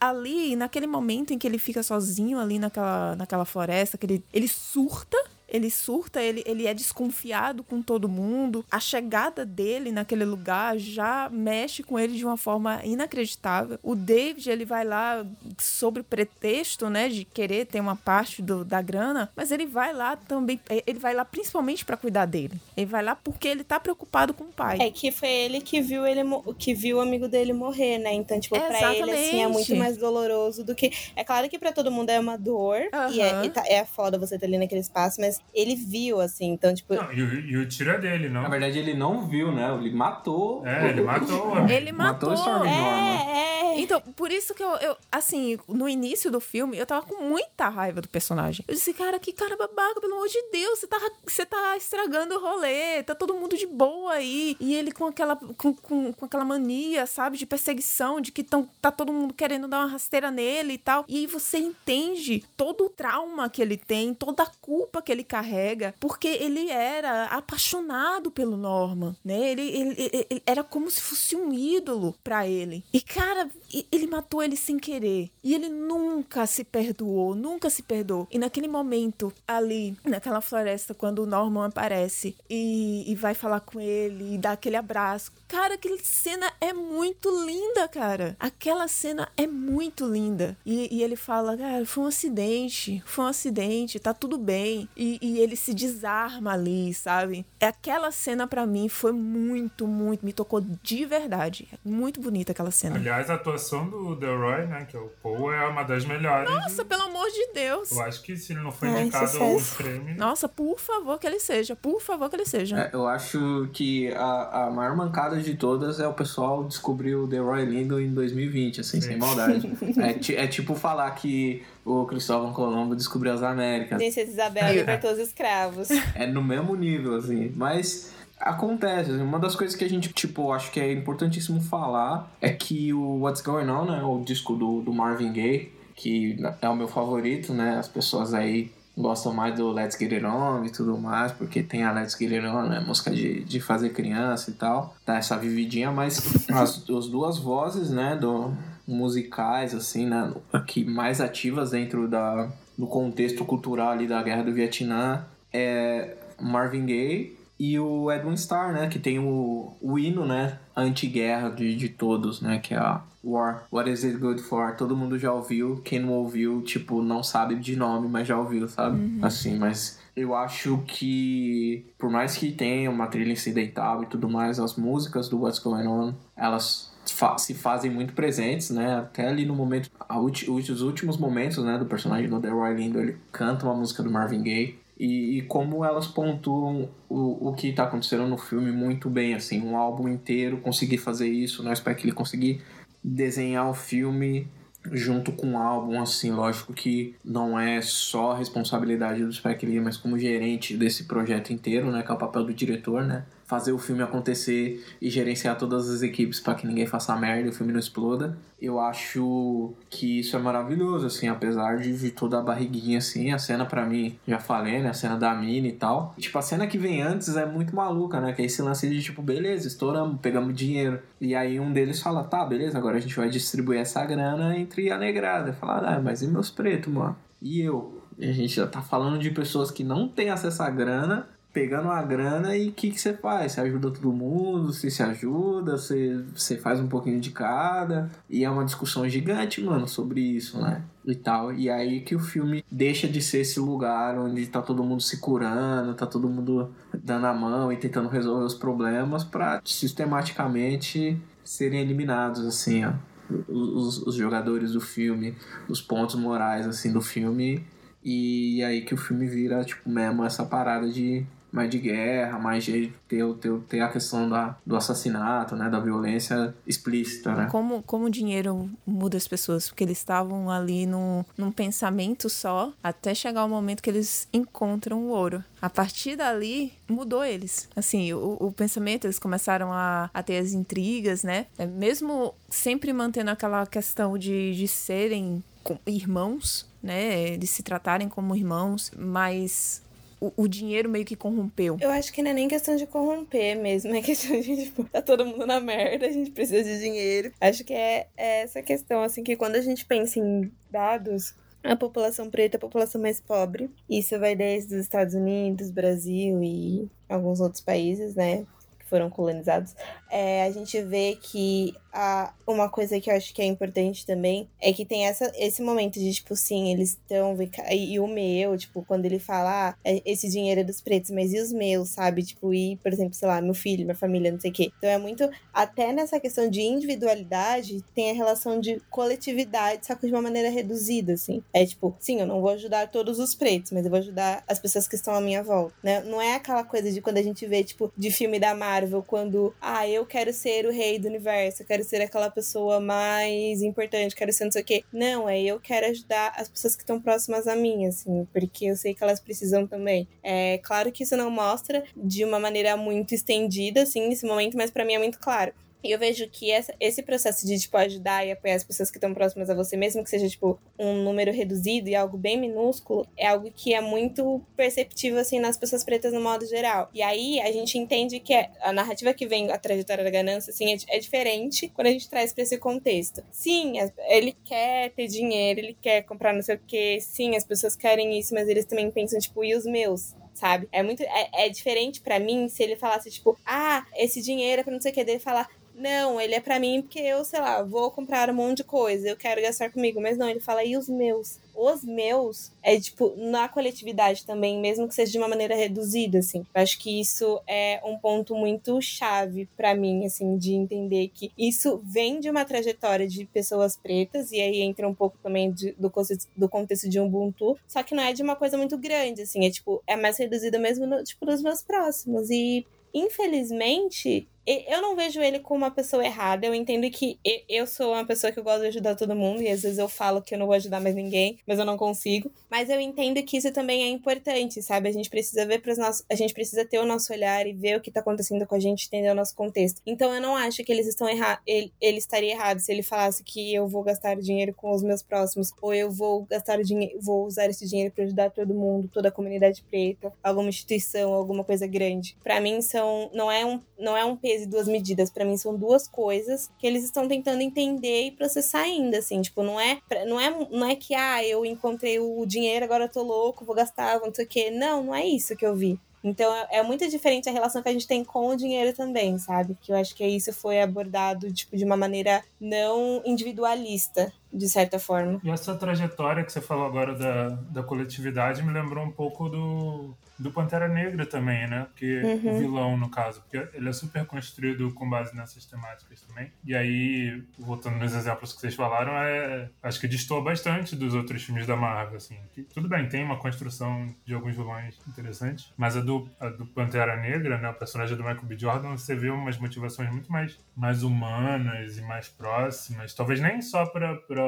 a população negra, mas que com certeza tem, tem base nisso. Uhum. Nossa, eu me lembrei muito. Me lembrei muito do, do Killmonger. Isso é muito de África, né? A gente vê, tipo, narrativas assim. É, se a gente falar, né, do, do Intiadaka, né, louco como ele usa aqui, acabando de criar, né, o imperialismo reverso, né, que ele vai fazer no, no, no, no rolê e usa a, a frase tradicional de todos os impérios, né, que o sol nunca vai se pôr no Império Akandana, assim, e tal. É, mas, voltando, né, eu acho que o paralelo mais interessante, né, com essa questão dentro do próprio filme é a rede, né, a moça white people do filme, assim, né, tendo, tendo ela com mais falas e tal, porque o serviço, né, o, o trabalho, a filantropia que ela faz, ela vem da culpa, né, porque o, o vô dela, o pai dela, fez uma fazenda de arroz ali, ficou milionário, ganhou esse dinheiro em cima das fazendas de arroz cheia de mina, desmembrando, assassinando várias pessoas ali, né? vários vietnamitas, e ela tem uma organização não governamental com foco em, em retirar as minas do lugar, né? As minas que não foram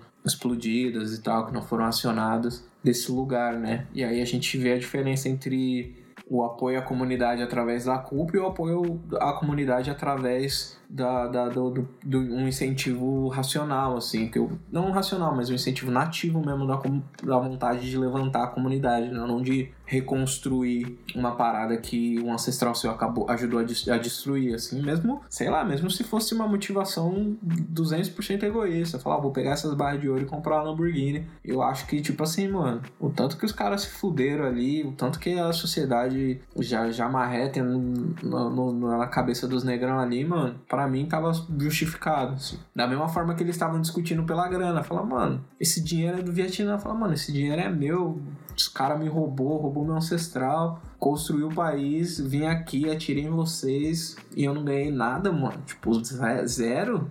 Tá ligado? E, e aí tem caminhos pra onde a gente se ajuda, né? Tipo assim, sei lá, você vai se ajudar a pessoa física, você vai se ajudar a sua família, você vai se ajudar seu bairro, você vai se ajudar toda a comunidade preta, e no final o filme manda aquela mensaginha, né? De, de coraçãozinho aberto, de tá tudo bem, dá o dinheiro lá pro Black Lives Matter e, e fortalece as pessoas e tal, dá o cheque pra viúva é, de um dos Bloods e tal. Eu acho que é, não disse que era a melhor coisa a se fazer, assim, nem era a coisa certa, mas era o que cada personagem faria com a sua parte da grana, assim. Eu acho que o filme vai muito por aí, nesse, nesse caminho. É louco que tem dois franceses no filme, né? Um do bem e um do mal. Não sei qual é a utilidade desse bagulho. Como se fosse uma terceira. Eu acho legal ter pessoas que vêm do mesmo lugar e são diferentes. Geralmente a gente tem o, o alemão do mal ou o russo do mal em filme- filmes norte-americanos, né? Dependendo se passa um pouquinho na, na Segunda Guerra, se passa Guerra Fria e tudo mais. E a França, principal aliada, inclusive, ficou pobre porque ajudou os Estados Unidos na Guerra,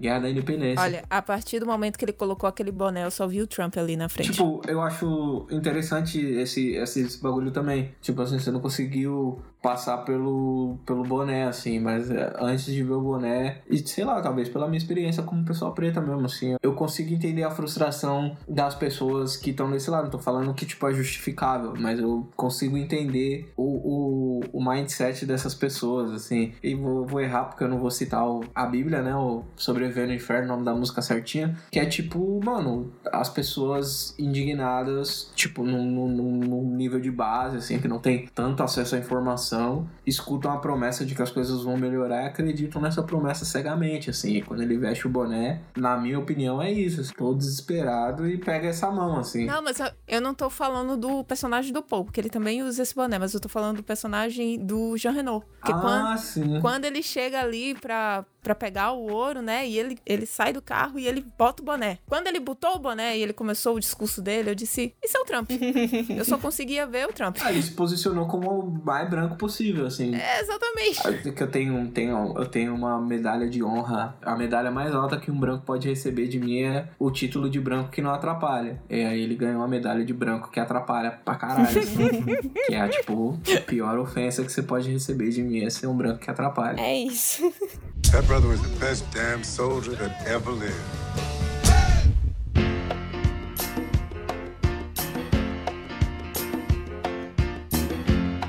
Vamos, vamos dar nota? Ah, tem nota? Temos! Olha aí, eu gosto de dar nota pras coisas, que bom. Então, a gente tem nota. A gente dá de uma a cinco patinhas. Meu amigo Igor, qual a sua nota? É muito difícil, porque, tipo, se você.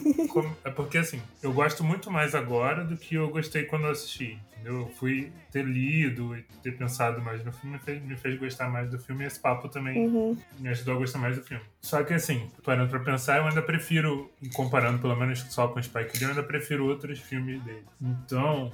Eu acho que minha nota vai ser a quatro patas. Hum, Ô, uma boa, boa nota, mano. É isso É. aí. Eu achei que ele ia dar tipo um a três, porque tem outros filmes. Ele fez um, um puta discurso ali. Quatro. Diga lá, Augusto. Eu gosto muito do filme e ao contrário do Igor, a minha experiência com ver as coisas várias vezes é que eu vou começando a ver embaixo do capô e eu vou começando a ver os problemas das coisas. então eu, tipo, me limito a ver as coisas que eu gosto, tipo, uma periodicidade um pouco grande, assim, tal. É um filme que eu gostei bastante, eu entendo que o filme tem alguns problemas, né, que eu falei, tipo, a questão de ser um filme pra Netflix, saber que o primo dele fez um filme de dois anos e meio e as pessoas acharam lindo, né? O primo do, do Spike Lee é o, é o Scorsese. Todos. É brincadeira, né? eles não são primos de verdade. Me tira um pouco, assim. É um filme bem barrigudo. O filme começa umas duas, três vezes e É, não tal. sei se precisava ter duas horas e meia, né? É 2h45, mano. Nossa. Então, mas aí a gente tem que pensar que esse filme não era, não ia sair na Netflix, né? E aí a gente tem, tem uma quarentena. Esse filme, ele ia ser, acho que. Ele ia passar a primeira vez no Festival de Cannes, que também é a primeira vez que Spike Lee, que é uma pessoa preta, na Ia verdade, ser jurado. ia ser jurada de Ia Cannes. ser chefe do júri, né? É, a gente tem que entender também o contexto, assim, tipo, é, Netflix aconteceu, aconteceu, vai ter muitos filmes que não vai passar e a gente não sabe nem o que vai acontecer, pra onde vai, porque pandemia, quarentena, então a gente tem que entender esse contexto de adaptação também, né? Porque, tipo, sim, foi duas horas e meia, foi tudo isso, um rolê. Ele pegou um roteiro adaptado e as pessoas que eram protagonistas desse filme, inclusive, eram pessoas brancas e ele adaptou o roteiro. E o filme, tipo, ele não ia passar aqui, ele ia passar no Festival de Cannes. Então, pro Festival de Cannes, por exemplo, duas horas e meia, tranquilo. Mas se o cachorro comeu a lição de casa, tem lição de casa ou não tem lição de casa? Fica aí o questionamento. Acho que assim, as pessoas combinaram de fazer o filme do jeito que o Spike ele queria. Uhum. Ele fez o filme que ele quis, com o dinheiro que deram pra ele, que não foi pouco, pra ele chamar esses atores que não são baratos, pra filmar em outro país que não é barato. E, tipo assim, ele tinha grana, viu que o colega dele fez um filme de, de longuíssima duração e tudo mais, entende que é pro streaming e tal, mano, mas eu sempre vejo cinema, tipo assim, eu sempre vejo cinema esperando cinema. Pode ser aqui na sala da minha casa, pode ser na sala de cinema, pode ser vendo no meu celular, viajando, que é uma coisa que eu não faço, mas pode ser que seja, assim, tal. E o filme tem uns problemas, assim, mas eu acho que toda essa carga, né, de informação emocional, o lance da música casar com o filme e do momento e do contexto histórico, não só da guerra do Vietnã, mas os assuntos sobre negritude que a gente tá discutindo é, dessa forma, a presença do Chadwick Boseman leva muito o, o filme, né, populariza o filme também, né, o Delroy Lindo entrega é, uma das melhores performances que ele tem e tal, né, e se ele não tiver Oscar Buzz, se ele não foi indicado pelo menos pro Oscar, pro Golden Globes e pro SEG, tem alguma coisa errada. E. Ah, sei lá, mano, é 3,5, assim. 3,5 é uma nota ótima. Se você tirar 3,5 de 5, você passou, é uma nota boa.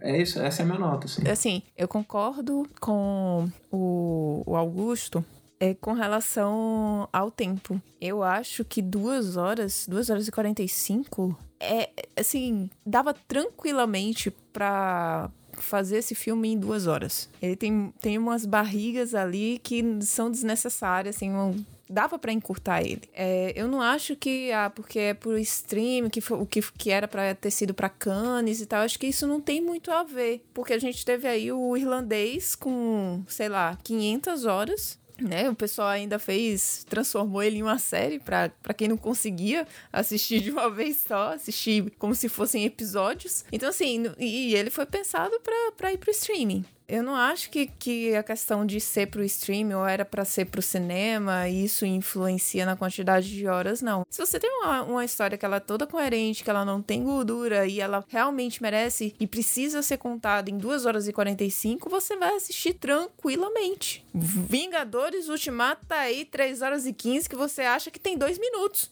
É isso. Então, assim, eu, eu achei que ele foi demasiadamente longo. Ele poderia ter sido menor. É, no início, eu acho que muito por conta da tradução, né, do, do nome que deram aqui, é, no Brasil de Destacamento Blood, eu fui assistir achando que ia ser realmente um filme de guerra. Eu achei que ia ter é, é, esse, esse momento, assim, deles se encontrarem, mas eu achei que ia ter muito, ia ser muito mais sobre guerra por ter o nome Destacamento Blood. Tanto é que a primeira hora de filme eu fiquei sem entender. Eu disse, tá, gente, quando é que vai começar? É, quando é que o negócio vai acontecer? E aí eu vim entender que realmente é, se tratava de outra coisa. E eu fui realmente mais uh, pegando assim a história, me apegando mais aos personagens e fui sendo inserida naquele contexto. Mas eu acho que ele tem umas gordurinhas assim, apesar de ser excelente, um excelente filme. Eu vou dar quatro patinhas fofinhas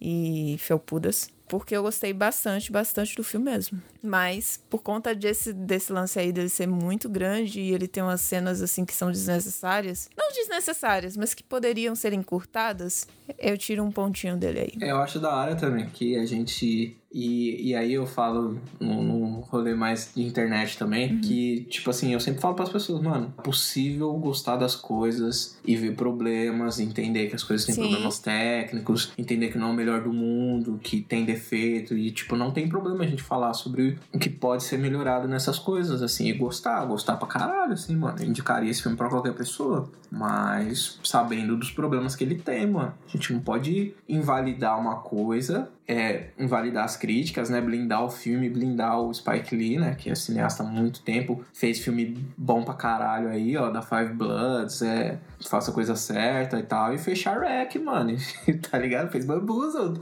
E, e, é, o mesmo, é o mesmo cineasta, é a mesma pessoa. Mas eu acho que quando a gente traz essas, esses pontos, até mesmo que vocês estão falando, e não é de uma maneira negativa, mas de uma maneira positiva, assim, a gente tá meio que humanizando a, a, a pessoa e toda a produção dela, porque eu vejo muitas vezes também da galera, tipo, eu vejo muito assim, até de algumas pessoas brancas, tipo, uma pessoa preta fez um filme, meu Deus é o melhor filme do mundo. E às vezes não é. Sim, sim. E, e, tem muito desse rolê, tipo, às vezes não é. E tá tudo bem não ser. Tem tanto, tem tanto filme de gente branca que fez que é uma bosta que você fala, meu Deus, sem vergonha. Tipo, não para de fazer essas coisas. Tipo, tem, existem pontos sim que precisa melhorar. Ninguém tá passando pano, pano pra filme nenhum. Eu sou aquela pessoa que levanto críticas, mas eu entendo o contexto. Eu acho importante a gente levant, entender um pouco dos contextos também. Tipo, sim, tem, tem partes que daria para encurtar. Eu mesma, quando fui assistir. É, o Augusto sabe que, tipo, de primeira eu falei, ah, eu não consegui assistir, parei. E aí depois eu tentei de novo e parei. Aí depois eu. Aí foi um dia que eu falei, tá, hoje eu vou ver esse filme. Então, tipo, foram processos assim, não foi de primeira, mas eu consegui, tipo, engatei, aí fui e vi, vi, do começo ao fim. Mas sim, existem coisas que precisam melhorar e a gente não tá criticando o, a narrativa, o contexto, todos os pontos. A gente só tá falando que é, não é o melhor filme do mundo, assim. Eu acho que cada um aqui tem um filme muito impactante para dentro de si e que realmente você fala, cara, esse filme aqui talvez não tenha defeitos ou talvez tenha um, dois ou três, mas é aquele filme que a gente vai indicar, sabe? Eu acho que se você escutou esse episódio todo e não entendeu o sentido do filme, acho que é bom assistir de novo e aí depois ouvir o que a gente tá falando, ou sei lá, continuar esse discurso assim através da, das redes do Catcine, no modo geral, porque a gente trouxe vários pontos e narrativas que mostram o porquê que esse filme é importante, porque a construção dele também é. Só que sim, é, Spike Lee não é o deus do mundo,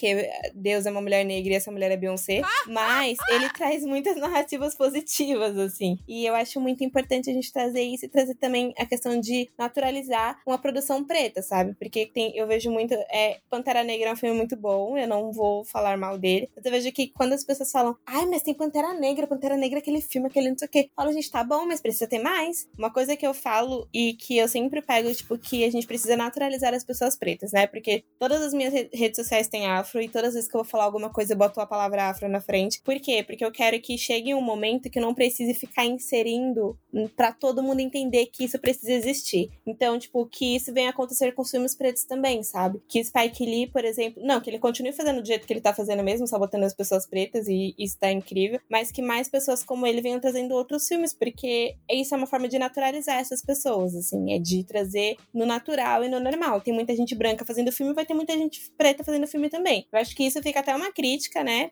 pro, pra gente ver as premiações, o que acontece no modo geral, porque a gente vê que Spike Lee tem vários filmes incríveis que a gente citou e que a gente falou, várias narrativas, vários pontos super relevantes que ele traz em todos os filmes dele. E a gente vê que quando a gente olha o Oscar, por exemplo, não vê que é um não vê que ele é uma pessoa tão premiada quanto as pessoas brancas. Então, tipo, existe um problema de desumanização dele também aí. Existe esse processo de, ah, é uma pessoa preta, vamos falar que é o melhor filme do mundo, mas na hora de premiar a gente não vai premiar porque também é uma pessoa preta, a gente vai premiar os nossos. Ah, e, e as duas vezes que ele chegou mais perto de ganhar, né? Apesar de ele ter ganhado por roteiro no Infiltrado da Clã, uhum. foram. Os filmes vencedores foram filmes com que entram na temática do Salvador Branco, né? Que foi conduzindo Miss Daisy uhum. e agora, mais recentemente, o Green, Green Book. Na entrevista dele, do que ele ganhou na Oscar de, de, de, roteiro e tal, ele fala, né? Parece que toda vez que alguém tá dirigindo pra alguém, eu perco, né? Ah, e, é e são filmes, são filmes é, bem icônicos, né? Nesse sentido, né, Igor, que você acabou de falar, né? Esses filmes que tem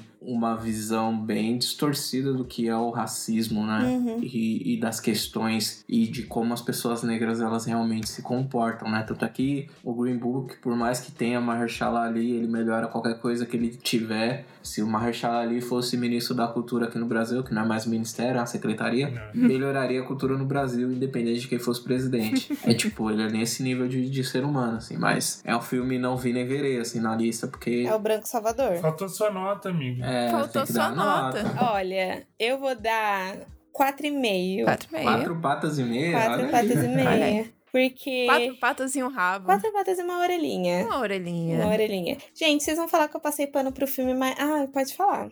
pode falar que eu passei. mas a nota, a nota é a professora Larissa aí, ó. O que, é. que ela sentiu como o filme te tocou e tudo mais. Né? Parte técnica e tudo. Eu gosto de tirar ponto da parte técnica porque eu acho que faz parte do filme. Então, é que para uhum. mim, um filme bom, ele tem que me despertar curiosidades, assim, e reflexões. É, às vezes eu tenho, tipo, do nada, eu tenho ideias meio loucas, assim, pensamentos aleatórios a partir de coisas pontuais que vão acontecendo no decorrer do meu dia, assim. Esses dias eu tava conversando com o Augusto e também conversei com o Igor sobre, tipo, o deu, dá, o dos no sobrenome. E, tipo, existem coisas para mim que me impactam isso, me geram um, sentimento positivo. Então talvez seja isso. Porque dentro desse filme eu tirei diversos pontos que eu fiquei reflexiva e fui pesquisar depois, fui ler, fui tentar me informar. E aí eu vejo que existem alguns filmes que não me deixam assim. Então talvez seja esse o meu meio ponto. E aí eu vou tirar um, eu vou tirar, não vou dar cinco porque eu acho que ele deveria ser menor, mas para mim o, o, tempo que tem tá ok, mas poderia ser menor também, vou concordar com vocês. Então acho que é por isso que é um 4,5, assim, tipo, 4 pela toda a narrativa do filme no geral, e o meio é por tudo que ele despertou em mim, Larissa, assim, tipo, de curiosidades e de reflexões e de coisas tipo, nossa, não tinha parada para pensar nisso, ou não tinha parada para pensar nesse ponto de vista. Então é por isso que é o meu meio ponto. That brother was the best damn soldier that ever lived.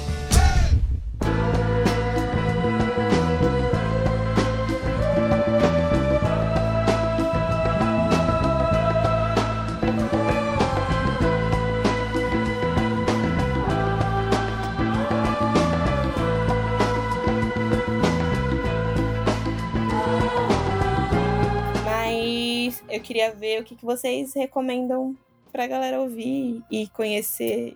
E aí, é isso, assim, o que, que vocês têm para hoje pra gente recomendar? Indiquem coisas pretas. Afrocoisas. Ah, eu não consigo indicar uma coisa só, mano, porque tem muita coisa, assim, acontecendo e tal. Acho que eu, naturalmente, né, depois dessa discussão, eu faria a sugestão mais ativa de você ouvir as músicas que eu falei, né, os artistas que eu falei, né, o álbum do, do Marvin Gaye e o álbum do, do Edwin Starr, eu acho que nem são indicações e tal, mas sei lá, para uma dica meio aleatória, assim. Eu, como músico, né? E inclusive ouço minhas músicas. Era o pessoal fala falar que você não vai se indicar? eu me divulgo mal. Não, não vou me indicar, mas fica aí a, a, sugestão. Eu vou indicar o álbum do Black Eyed Peas, Masters of the Sun, volume 1. Por que eu vou indicar esse álbum? Porque o Black Eyed Peas, ele tem uma dualidade muito curiosa no próprio grupo. Ou ele é sucesso de crítica, ou ele é sucesso de público. E aí, por que que eu falo isso, né? Você tem os álbuns com a Fergie, né? Que não é oficialmente parte do Black Eyed Peas, membro fundador e tal, que são sucesso de público. E tem os álbuns sem a Fergie, que é sucesso de, de crítica, que é a rapaziada, a galera do rap gosta, assim. É, Black Eyed Peas é um grupo de rap muito antigo, muito tradicional e tal, e ele não tem essa notoriedade, pelo menos no Brasil, para quem não gosta de rap,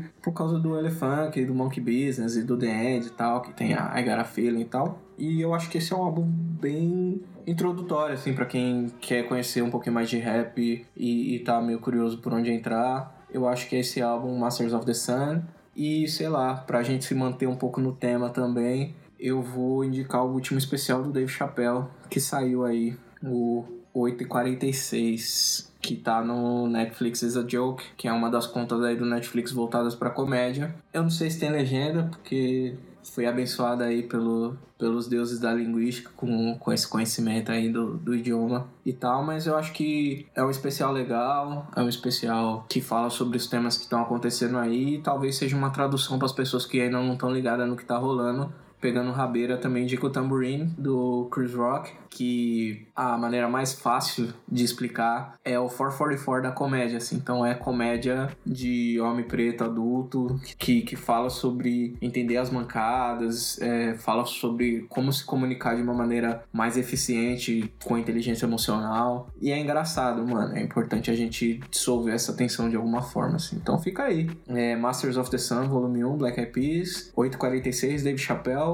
e Tambourine, do Chris Rock. Amigo Igor. Minha indicação vai ser uma série que chama I May Destroy You, que é da Michaela Coel, que é criadora de Chewing Gum também, que tem na Netflix. E essa I May Destroy You é da, da, da BBC, mas está passando na, na HBO também. E é uma série, é, acho que a maioria, a maioria dos, não, todos os protagonistas são negros, e fala sobre abuso, né? abuso e assédio. E eu acho que traz um pouco dessa disso que a Larissa falou de naturalizar as narrativas negras, porque o foco da série, apesar de ter tipo uma amizade super afrocentrada e da maioria das pessoas serem negras, eu acho que o foco principal da série não é a questão racial, é a questão realmente do abuso. E eu gostei porque ela consegue. Eu nunca vi alguém falar de abuso desse jeito. Assim, a série é super pesada, mas ao mesmo tempo a gente consegue pensar em, em um monte de coisa que a gente naturaliza de, de, de abuso, que não considera abuso. E mesmo para quem já tenha discutido ou lido mais sobre isso, tem muita coisa que eu acho que pega. E eu acho que ela faz isso de uma maneira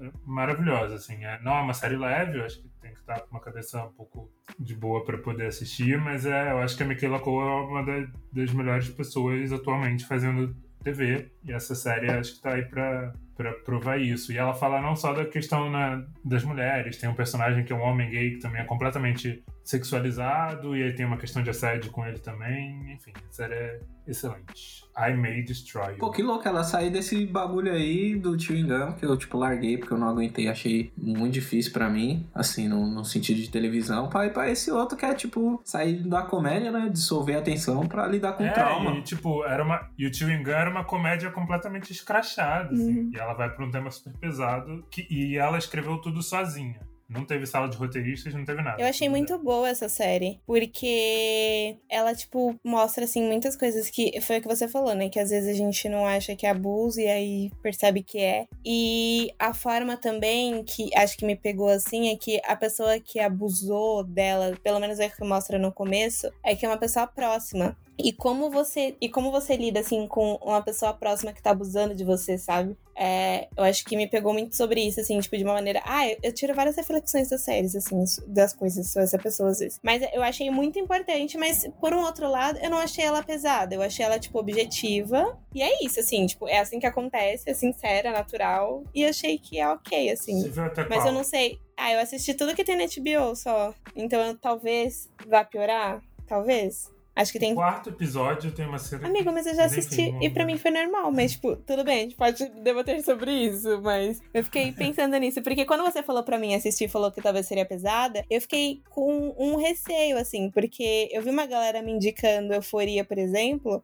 Eu falei, nossa, deve ser sobre maquiagem, porque a galera tava falando sobre maquiagem, sobre não sei o quê. Euforia super pesada. É sobre deve ser um mundo muito lindo. Quando eu assisti, eu falei, meu Deus, o que, que, que tá acontecendo? Então eu esperava isso, talvez, essa reação que eu tive com euforia. E não Hum, foi. tá. Pra mim, eles estão jogando a realidade ali de uma maneira, tipo, boa, assim. É, e acho que é positivo. Então, talvez seja por isso também. Ou talvez eu esteja no momento que é ok, assim, pra mim. é, existem coisas que já foram superadas e vividas, assim. E acho que esse é no momento tranquilo da minha vida. Talvez pra mim isso não seja pesado, mas eu achei tranquilo. É, minha indicação, eu vou indicar uma pessoa que eu tô escutando bastante ultimamente. E é o Augusto. Ele tem algumas músicas bem legais no, nas plataformas, assim. Mas ele falou que não é pra gente escutar no Spotify porque eles não pagam muito bem. Então, você quer, você quer contar um pouquinho sobre as suas músicas? Sobre você, no geral? Tá que né, já, já tá, jogou na fogueira, eu vou falar. Sim. Você quer que eu, eu ia jogar outras coisas na fogueira? Você quer, eu vou contar, eu vou Vixe. expor você agora, porque ele, tipo, a gente conversa há um tempo e ele não me falou que ele, tipo, que ele tinha as músicas assim, eu já sabia. Eu falei, acho que a pessoa vai se sentir à vontade, né? Vou falar, sei lá, tem um podcast, tem alguma coisa assim, vai se sentir à vontade de falar. Eu falei, se ele não tivesse, se eu não tivesse respondido um, um comentário, eu ia jogar assim, nossa, você conhece essa música aqui? Olha que legal, pra ver se você se manifestava. Então, vai, se divulga. É, primeiro, né, eu gostaria de me defender, falar que acredito que as pessoas elas vão chegar na música e tal. A música vai chegar nas pessoas, né? Eu tenho fé aí nesse caminho mais orgânico. E aí eu não gosto de. Eu sei que não seria inconveniente da minha parte com você falar, ó, tem essa outra parte aqui, minha criativa, que existe e tal. Mas assim, é, tem alguns projetos na,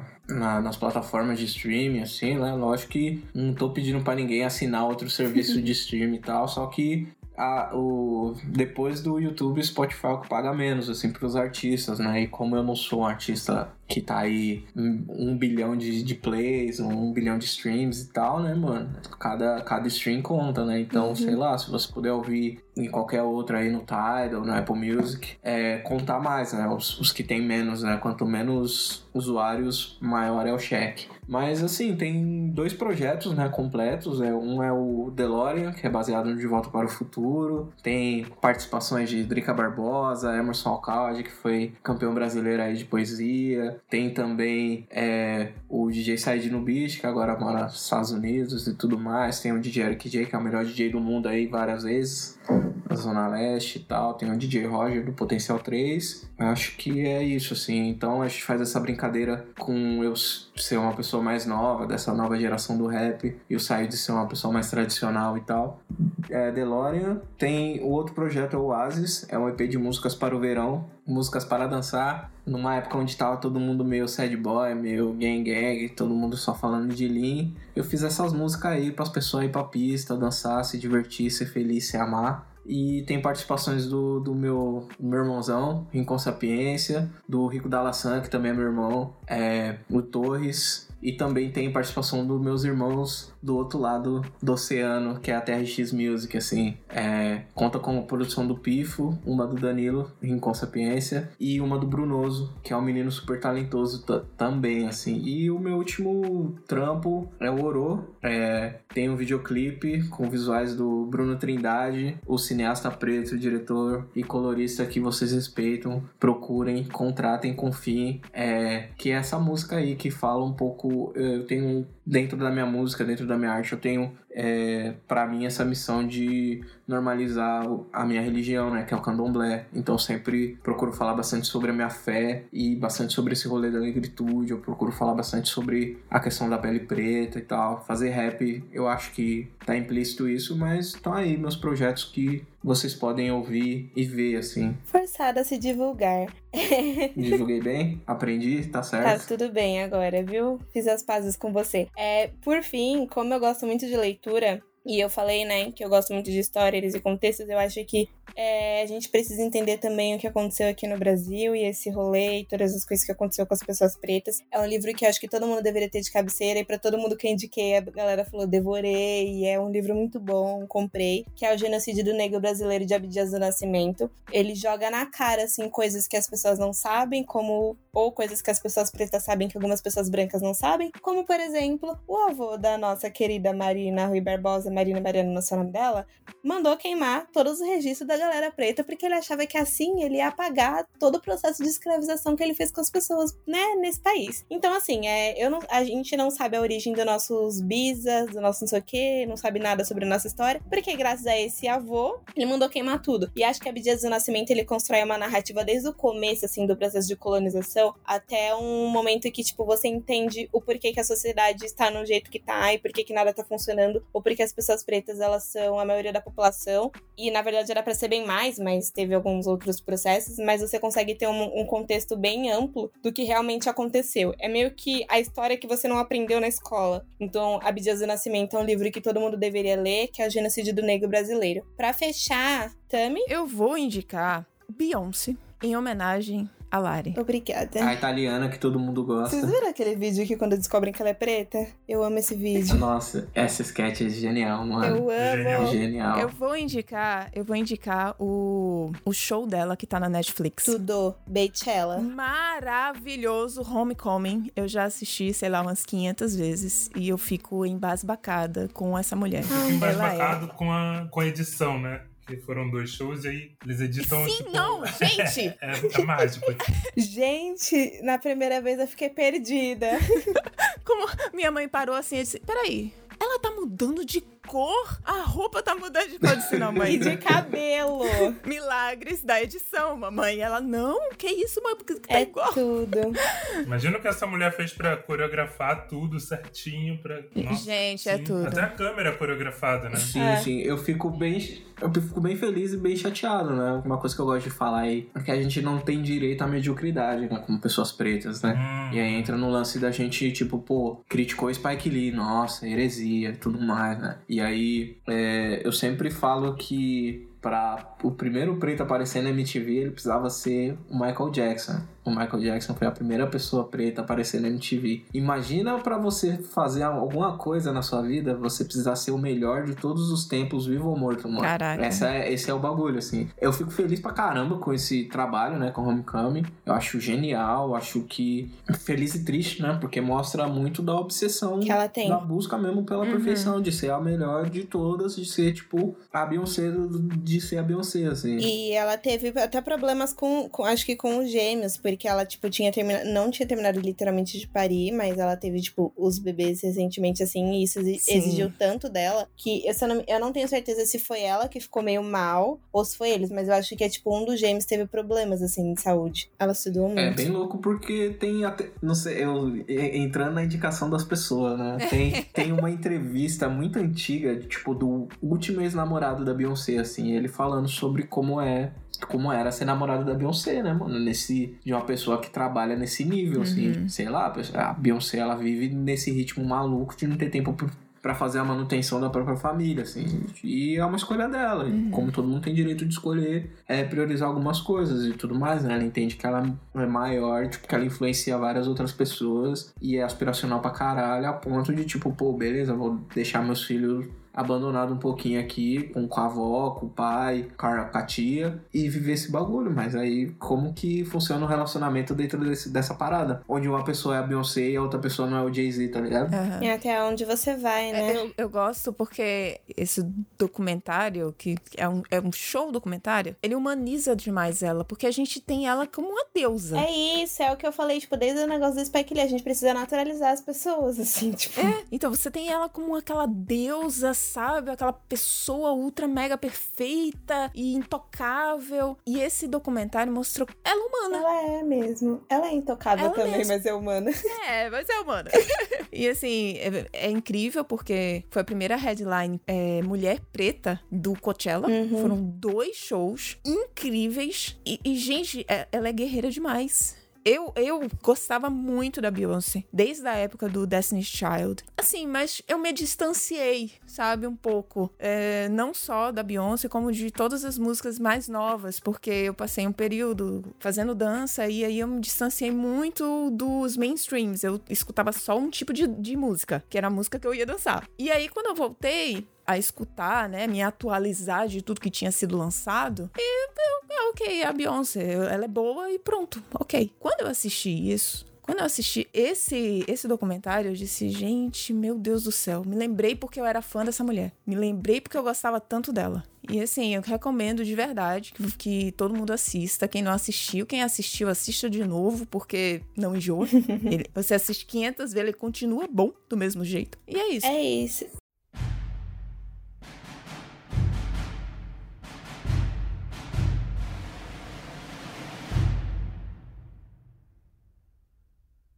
Pra fechar com chave de ouro, na verdade já tudo foi com chave de ouro aqui, né? Porque a gente falou sobre muitas coisas importantes, somos todos lindos e maravilhosos. É, queria que vocês falassem onde a gente encontra cada um, onde não encontra também. E é isso, assim. Fala. Ah, eu gosto muito de falar no Afropausa sobre as nossas cores preferidas, porque eu acho que a gente precisa conversar sobre coisas que a gente quer e coisas simples e leves também. Então vocês digam onde a gente encontra vocês e a cor preferida. Eu tô no Twitter, no Instagram, mais no Twitter, com arroba Igor, e aí P de pato, P de pato, S de sapato. Tô também no Afropausa, né? Podcast que eu faço com a Larissa e mais outras pessoinhas. Então a gente tá também no Twitter, no Instagram e em outras plataformas de streaming de áudio. E minha cor favorita, preto. Preta é vida. Augusto. É, vocês podem me achar no mais 5511 9. Tô zoando, não. Não vou passar meu telefone pra vocês. Augusto, underline OJ, em qualquer rede social vocês me acham. Vamos lá. Super acessível. Eu gosto de falar de, de música, de cinema, de quadrinhos. Gosto de fazer lista. Gosto de indicar coisas e fazer review das coisas também. Lado Negro, né? O Lado Negro no, no Instagram e Lado Negro Cast no, no Twitter. Tem notícias, tem a gente reagindo a coisas e tudo mais. É, eu acho que cada fase, pra mim, assim, eu não lido muito com absolutos e tal, assim, apesar de ter uma cor do coração, que é o azul, não sei porquê. Mas, sei lá, ultimamente eu tô numa fase meio gostando de amarelo, assim. Então, tá aí, o azul é a base, é a resposta fácil, mas o amarelo é o momento. Sou, eu já falei, né, que eu boto afro em tudo. Então, podcast é Afropausa. Meu Instagram é afolali, L-A-L-I, que era como a minha bisa me chamava. Então, deixo o Lali pro, no Instagram, porque eu lembro muito dela recentemente. E o meu Twitter é afropaticim, com Y. É isso, assim, eu tô em vários rolês. Então, vocês vão me encontrar, assim, eu falo... No Twitter eu falo o que eu tiver na minha cabeça, então às vezes vocês não vão concordar, mas tá tudo bem. No Instagram é mais sobre um pouquinho de podcast, um pouquinho sobre a minha vida, assim, cotidiano. E a minha cor preferida, eu sou muito de momentos, assim, é, mas eu gosto muito de vermelho. Mas eu tô usando muito amarelo e verde. Então acho que eu vou ficar com essas três de coração. É, eu sou a Tia Tami, tanto no Instagram como no Twitter. Minha cor favorita é o azul. Sempre vai ser o azul. Azul é uma cor bonita. Todas as nuances de azul eu acho lindas, lindas. E como eu fiz, eu já fiz pintura, eu faço desenho, tanto pintura a óleo como pintura digital, então eu sempre buscava colocar azul nas minhas coisas, sabe? Amo, amo de paixão. E esse, eu, eu- não sei se vocês conhecem, mas eu, eu faço parte de um podcast chamado Catscene. Será que a gente conhece? Nunca ouvi falar. Pra vocês encontrarem o Catscene lá no Instagram, arroba Podcast. E vocês podem também enviar e-mails com sugestões, críticas. Não xinguem e nem mande nudes, por favor, lá no e-mail catcinepodcast.gmail.com. E é isso. Se vocês quiserem que a gente volta, manda um e-mail lá falando, entendeu? Ou vamos subir uma hashtag, volta lá área, assume lá área, essas coisas. A gente tá aqui pra isso. Assume lá. é, é, vai ter golpe. Vai, fica... vai ter golpe. Eita! É isso, então agora sim. Quem gostou, bate palma. Quem não gostou, paciência. É isso aí.